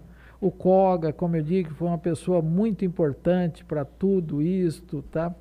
Que da gente está em pé até hoje. E, e tantos outros Silmara que passaram, época, a Silmara, né? também, É, tinha algumas coisas até assim interessantes, interessante não, curiosas aí de, de épocas aí que, que aconteceram lá dentro da associação. É, duas coisas aí só para Claro, por favor. saindo saindo e O voltando senhor sabe um que a gente consegue ficar aqui muito tempo. O senhor sabe que a gente Não, consegue teve- ficar teve aqui duas muito coisas que eu tempo. gostaria de lembrar, assim, que é pitoresco, que Claro. aconteceu da, da, da ERJ. Ah, uma mais antiga, nós tivemos as nossas eleições, nunca foram disputadas, assim, aquele negócio de ter briga, de ter coisa. Mas aquela foi um pouquinho mais disputada, teve um- uma meia disputa, coisa ali. E a hora que acabou, nós fomos se confraternizar num, num restaurante da cidade, num bar aqui e tal, né? O antigo Roda Viva tal. Sim. E a gente estava lá já no, no embalo, igual vocês tiveram mais ou menos a semana passada aí e tal. Era uma meia-noite e pouco e tal, todo mundo lá se confraternizando e tal, não sei o quê. E a gente num grupo nosso lá, que era da, da associação, sei lá, umas 20 Essa não é da pessoas. minha época, eu sou depois disso, sou mais novo que esse pessoal. Pois Umas é. 20, umas 20 pessoas lá. e de repente teve dois caras que discutiram ali, assim, de pessoas da cidade e tal, discutiram. Um falou, mas discutiu sem já um pouco o teoretílico um pouco mais alto. E eles resolveram partir para um duelo. Mas duelo realmente de arma. Ah, do É, faroeste, é, o senhor é. fala. E a gente. Clint Eastwood é, já. é, e a gente ali eh, comemorando a, a eleição, a Uhum. coisa ali, tudo, né? E duas mesas. E essa daí. Aí levantou um dos caras, foi para um carro e o outro ficou sentado. Aí ele contornava ali aquelas ilhas ali, passava na faculdade, virava, punha o revólver para fora e mostrava assim. E o outro também falava. E aquilo. E ali, aquele, né? E a gente todo ali, aí já paramos a nossa comemoração. Isso já devia ser uma meia-noite e meia, por aí uma hora. E foi o pessoal da associação, dois lá, que conseguiu parar um e tal, e tirou a arma, tirou do outro e tal, e a gente que, que contornou a situação, né? Que ia ser uma bes- besteira, que eu digo assim, são pessoas que são da cidade que não tinha. Era um momento de querer até se mostrar ali, coisas assim. Mas isso foi uma coisa que, que marcou aquele dia de Sim. eleição lá um, um- um fato desse, e armado realmente, aquilo foi difícil para contornar, tivemos que fazer toda uma. Mas se fosse Pô. acontecer alguém, tinha que arrumar uma bola de feno pra rolar lá no meio, pra É. fazer uma coisa bem característica mesmo. Não, vai acontecer? Então, pera aí, gente. Nós vamos providenciar aqui o... É, o, ó, E a outra coisa que aconteceu na, na associação, é, teve uma diretoria, que não vem ao caso e tal, e tinha um, um funcionário que era da, da antiga guarda-mirim, um guarda-mirim um pouco mais, já, aí sei lá, uns 17 anos, 16, 17 anos. E é, o Toninho não era, na época, o oficial tesoureiro. certo. Mas Eu falei pra você, eu, eu é, sou bem mais novo Eu que não eles, estou entendeu? entrando no Entrei mérito, depois. pelo amor de Deus, isso daí é o caso, não é o, o mérito, é a história em si. Uhum. O, o banco começou a ligar aí para a associação que a conta estava estourada. E aí, pô, mas ninguém, aí a gente, Nunca É. te passando por isso? é, sempre fomos, começamos a ver, fazia parte da diretoria e tal. E aí começamos a ver os cheques, começou a ter cheque de loja de calçados, é, calçados feminino, loja de fantasia em Rio Preto, loja de lingerie, Maria. cheques grandes. E quem que era? O rapaz da associação que comprava Guardinha. o guardinha, Funcionário. O funcionário, falsificava, pegava um cheque, dava para o presidente assinar, falando que era uma coisa e tal, e passava esses cheques predatados. E comprava coisas para roupas de, de, de- de fantasia, de, de coisas, toda uma série de, de coisas para uma tendência. E aí nós tivemos que fazer um levantamento disso e tal, e entrar em contato com essas firmas e falar, ó, nós não temos Aqui é uma entidade. O senhor vendeu é, fantasia de carnaval para. Uhum. Então, né, foi uma história. Aquilo tivemos que contornar tudo isso, acertar e é, se cotizamos Fazer todo uma- mundo e Uma composição com as uma firmas. composição, mas foi um histó uma história da, da Curiosa. duas histórias da Erge aí Boas, boas histórias. Aqui é um lugar para se contar histórias. Então é isso. Ale, obrigado pela. Agradeço. Matheus, Tamo muito junto. obrigado. Não, hoje foi só a primeira visita. Vocês certamente serão Vou figurinhas agradecer a carimbadas aqui. participação da noiva, da irmã da noiva, da Ah, mãe eu da também. noiva, Um né? beijo para as três, minhas clientes, Eita. inclusive. Tua mãe também tá aqui, ó. Minha tá mãe vendo? também tá. Minha mãe é a dona Valdirene e a dona, e a dona Lourdes, a- a- a- as mães aqui, elas estão sempre, não perdem Pois é. nenhuma, não perdem nenhuma. As maiores Tá fãs do. Interior Cast. E diria para você que o CREA São Paulo foi o primeiro, pelo menos a informação que eu tenho, o primeiro no estado, né? É, isso, o que vocês estão fazendo vai muito de encontro com o CREA São Paulo, que eles têm o CREA Cast, né? Que ele, o Vinícius Uhum. fez, acho que ele está no, no segundo, no terceiro ainda, ele está começando. O primeiro dele eu assisti. É, que é a, a- a evolução da tecnologia. Então, quer dizer, o Vinícius se empenhou meio de última hora de participar justamente por quê? Porque ele viu que a gente está no mesmo caminho, vocês Uhum. né, estão no mesmo caminho do CREA. Uhum. Né? Pode ver que ele falou de fazer um convite, de participar, não sei o quê. Eu vou- depois eu passo o telefone, vocês entram em contato, Sim. falam com ele. Ele não é uma pessoa que você liga, ele atende. Às vezes você passa uma mensagem, no final da tarde ele, Uhum. Uhum. ele responde, né? A Priscila também, você tem contato com ela, muito uma boa profissional. E agradecer. Acho que foi um momento muito bom para a associação, para o CREA, né? E muito obrigado. Nossa, está aberto aqui para sempre que vocês E acho que a Puderem, parceria, parceria vai continuar. A máscara tua é nova? gostou? Muito. Máscara bonita, hein, cara? Obrigado. Onde você conseguiu uma máscara dessa? Tem que perguntar pra Dona Val. Carnaval Ela direto. que, que é responsável. Posso tocar o meu, Pode tocar. meu merchan final? Toca. Queria agradecer aos dois novamente.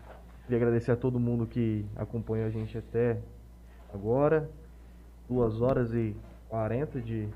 Passou rápido? Ó, É. Tá cansado, Solange? não, Se todo mundo tivesse tomando a cervejinha, você ia ver como ia ser mais fácil. Não, não. 5 horas? Faltou o litro de Não. uísque, né? Também. Achei que ia ter o litro de uísque. Mas não pediu? Ah, o Toninho não toma nem. Rapaz, eu tomo, eu tomo água com gás e olha lá. entendeu? Ah, bom. Viu? Toninho, você tem que levar um conta-gota. Queria agradecer ao Toquinho Center Car, nosso parceiro Toco Júnior. Toquinho, vamos passar na rua 4 amanhã, porque a coisa Já tá. vou levar o carro amanhã lá também. Nós vai ter que ver um, um de cada vez. Tá bom, filho. Queria agradecer ao Parcela aí, Soluções Financeiras. Soluções financeiras. É, Sem quer dúvida parcelar nenhuma. um boleto aí, vai apertar, pagar uma conta, procura o pessoal. Queria agradecer também ao, El- ao Elder Mansueli, da Augusta Caps. Tá faltando poucas coisas pra acontecer esse sorteio, né, Tito? Vai, vai acontecer. Vai acontecer. Eu vou, desen- vou desenrolar isso aí essa semana sem falta. pra gente passar o sorteio novo pra galera. Do meu merchan é isso. Obrigado a todos. Posso. favor. Obrigado. É, eu agradeço ao senhor de novo por, por terem. Quando vocês me ligaram, eu falei assim: olha, pra gente era uma obrigação trazer e me sinto muito honrado. O senhor, especialmente, o senhor, que eu, como disse no início, conheci agora, mas é uma pessoa muito boa. Aqui nós já temos uma amizade, já, vou, já tomo, eu tomo cachaça na casa dele já, então já é uma, uma coisa mais natural. Agradeço o senhor, agradeço a Roberta, a Carla, a Sandra, com certeza engajaram com a gente aqui hoje. Espero que vocês tenham gostado de nos acompanhar. Hoje foi uma coisa um pouco mais formal, um pouco mais séria. Na quinta-feira receberemos a, a vereadora Carol Amador, que me mandou uma mensagem que nós vamos verificar o que, que ela está comentando conosco. Eu agradeço também ao Igor e o Júnior da Via Pães, que nos patrocinam aqui. Queremos lanchinho, né? Para quinta-feira nós vamos providenciar. Quinta-feira vamos ter. Hambúrguer e cachorro quente. Antena 102, o meu avô Vanderlei Garcia, um abraço grande pra ele, pro meu pai, pro meu tio, pro Cléo que nos ajuda aqui constantemente. O Claudinei, olha, nós temos que trazer esse homem aqui também, viu? Claudinei Antônio é um ícone, história. tem história É. demais. É, tem uma história dele, ele o Tunuski contou essa. Encontraram ele na na rodovia pedindo carona pra ir em Estrela comprar comprar carne, o Claudinei. Deve ser igual o Toninho, o cara não solta nem um centavo a mais do que nada. Aí encontraram o Claudinei. Falei ué, Claudinei, o que você tá fazendo aqui na rotatória? Não, eu tô esperando pegar uma carona pra ir pra Estrela pra comprar carne. Aí eu falei assim, mas rapaz, por que você não pega teu carro, tua moto e vai lá? Ele falou assim, se eu for lá dirigindo, aí a conta não compensa mais. Então o cara ficou esperando na rotatória pra levarem ele até lá, pra ele comprar carne num preço melhor. Claudinei Antônio, meu grande amigo, e ainda, bom, o dia que ele vier aqui eu vou apertar de tudo quanto é lado. Da Ali Boutique também, que está conosco aqui, eu esqueci de pegar a camiseta com a Adri hoje. Mas quinta-feira eu vou usar a camiseta da Adri. Nós vamos vender no programa. O seu não me chama Matheus. Dali Boutique na Rua 11. Da, muito simpática e belíssima Adriele Amaral. Também conosco a Condor Barbearia do meu amigo Billy. Você vai passar lá pegar teu minoxidil? Vou passar lá. A tua barba tá feia, hein, cara? É, vou te falar uma coisa. Tá Eu muito. queria, é, é, Tá falhada. Billy, nós vamos passar aí com o Franley amanhã, gente. Inclusive, ó, Toninho é um candidato. É que não deve se preocupar, mas é um candidato forte pra fazer um. Um. Não é. Capilar? é não é. Implante. Não. É uma peruquinha de cabelo. Fica, fica coisa linda. Vou passar pra Roberto fazer donação um- depois. Faz um orçamento. Faz uma entrevista Eu com o vou, Billy. eu vou consultar minhas. Consulta. Roberto, vou te passar lá no Billy. Tem uma peruquinha em cola. Fica na cabeça tranquilo. Toma banho normal. Billy é um dos caras mais top na cidade que tem. né? Queria só Pode falar, pode falar. mandar um, um, Por favor. um abraço aí para Maria Olívia Amarô, que é de Mojimirim e que nos assistiu até agora, tá? Marô é uma parceira também do CREA, é conselheira e tá, tá junto aí. É, Maria Olívia, ela participou com a gente até agora, tá? E também para minha filha, que está Filha do senhor tá conosco aqui, agora, Isadora. É, a Isadora está aí agora é, é, fazendo um- um- as pontuações aí meio fora da caixa, mas Tá fazendo no, no particular não, não, não, com vocês agora aqui, eu comentando isso, vocês já Ah, é, meio não. De forma... pontuando fora da, da- A Carla Cruz disse que vai analisar o, o- a questão capilar. É, Mas eu vou, é- eu vou consultar minhas. É, claro, não faz nada. Tem uma, uma junta feminina na casa do senhor que vai deliberar a respeito. O senhor nem vai ter palavra, se elas entenderem que é o caso, vai ser feito e acabou. Gente, muito obrigado de novo. Obrigado a Agradeço a todo mundo que veio pelo Gustavo Lazo, Vitor Albuquerque. Quinta-feira estaremos novamente aqui. Volte. O tio e também acompanhou o vovô. Tio, e um salve, meu parceiro. Estamos te esperando aqui de novo para brincar com o Toquinho. Acaso não, God me free. Gente, boa noite, obrigado Valeu, ao senhor de obrigado. novo. Boa noite. Conto com a companhia do senhor na quinta-feira que vamos ver o que a Carol tem para nos Vamos, contar da eu vida tô dela. presente toda. Carol é 10 a menininha, eu gosto dela. Vou, vou conhecê-la na quinta-feira. Mas sem dúvidas, ela deve ser uma boa pessoa. Obrigado, gente. Boa noite a todos.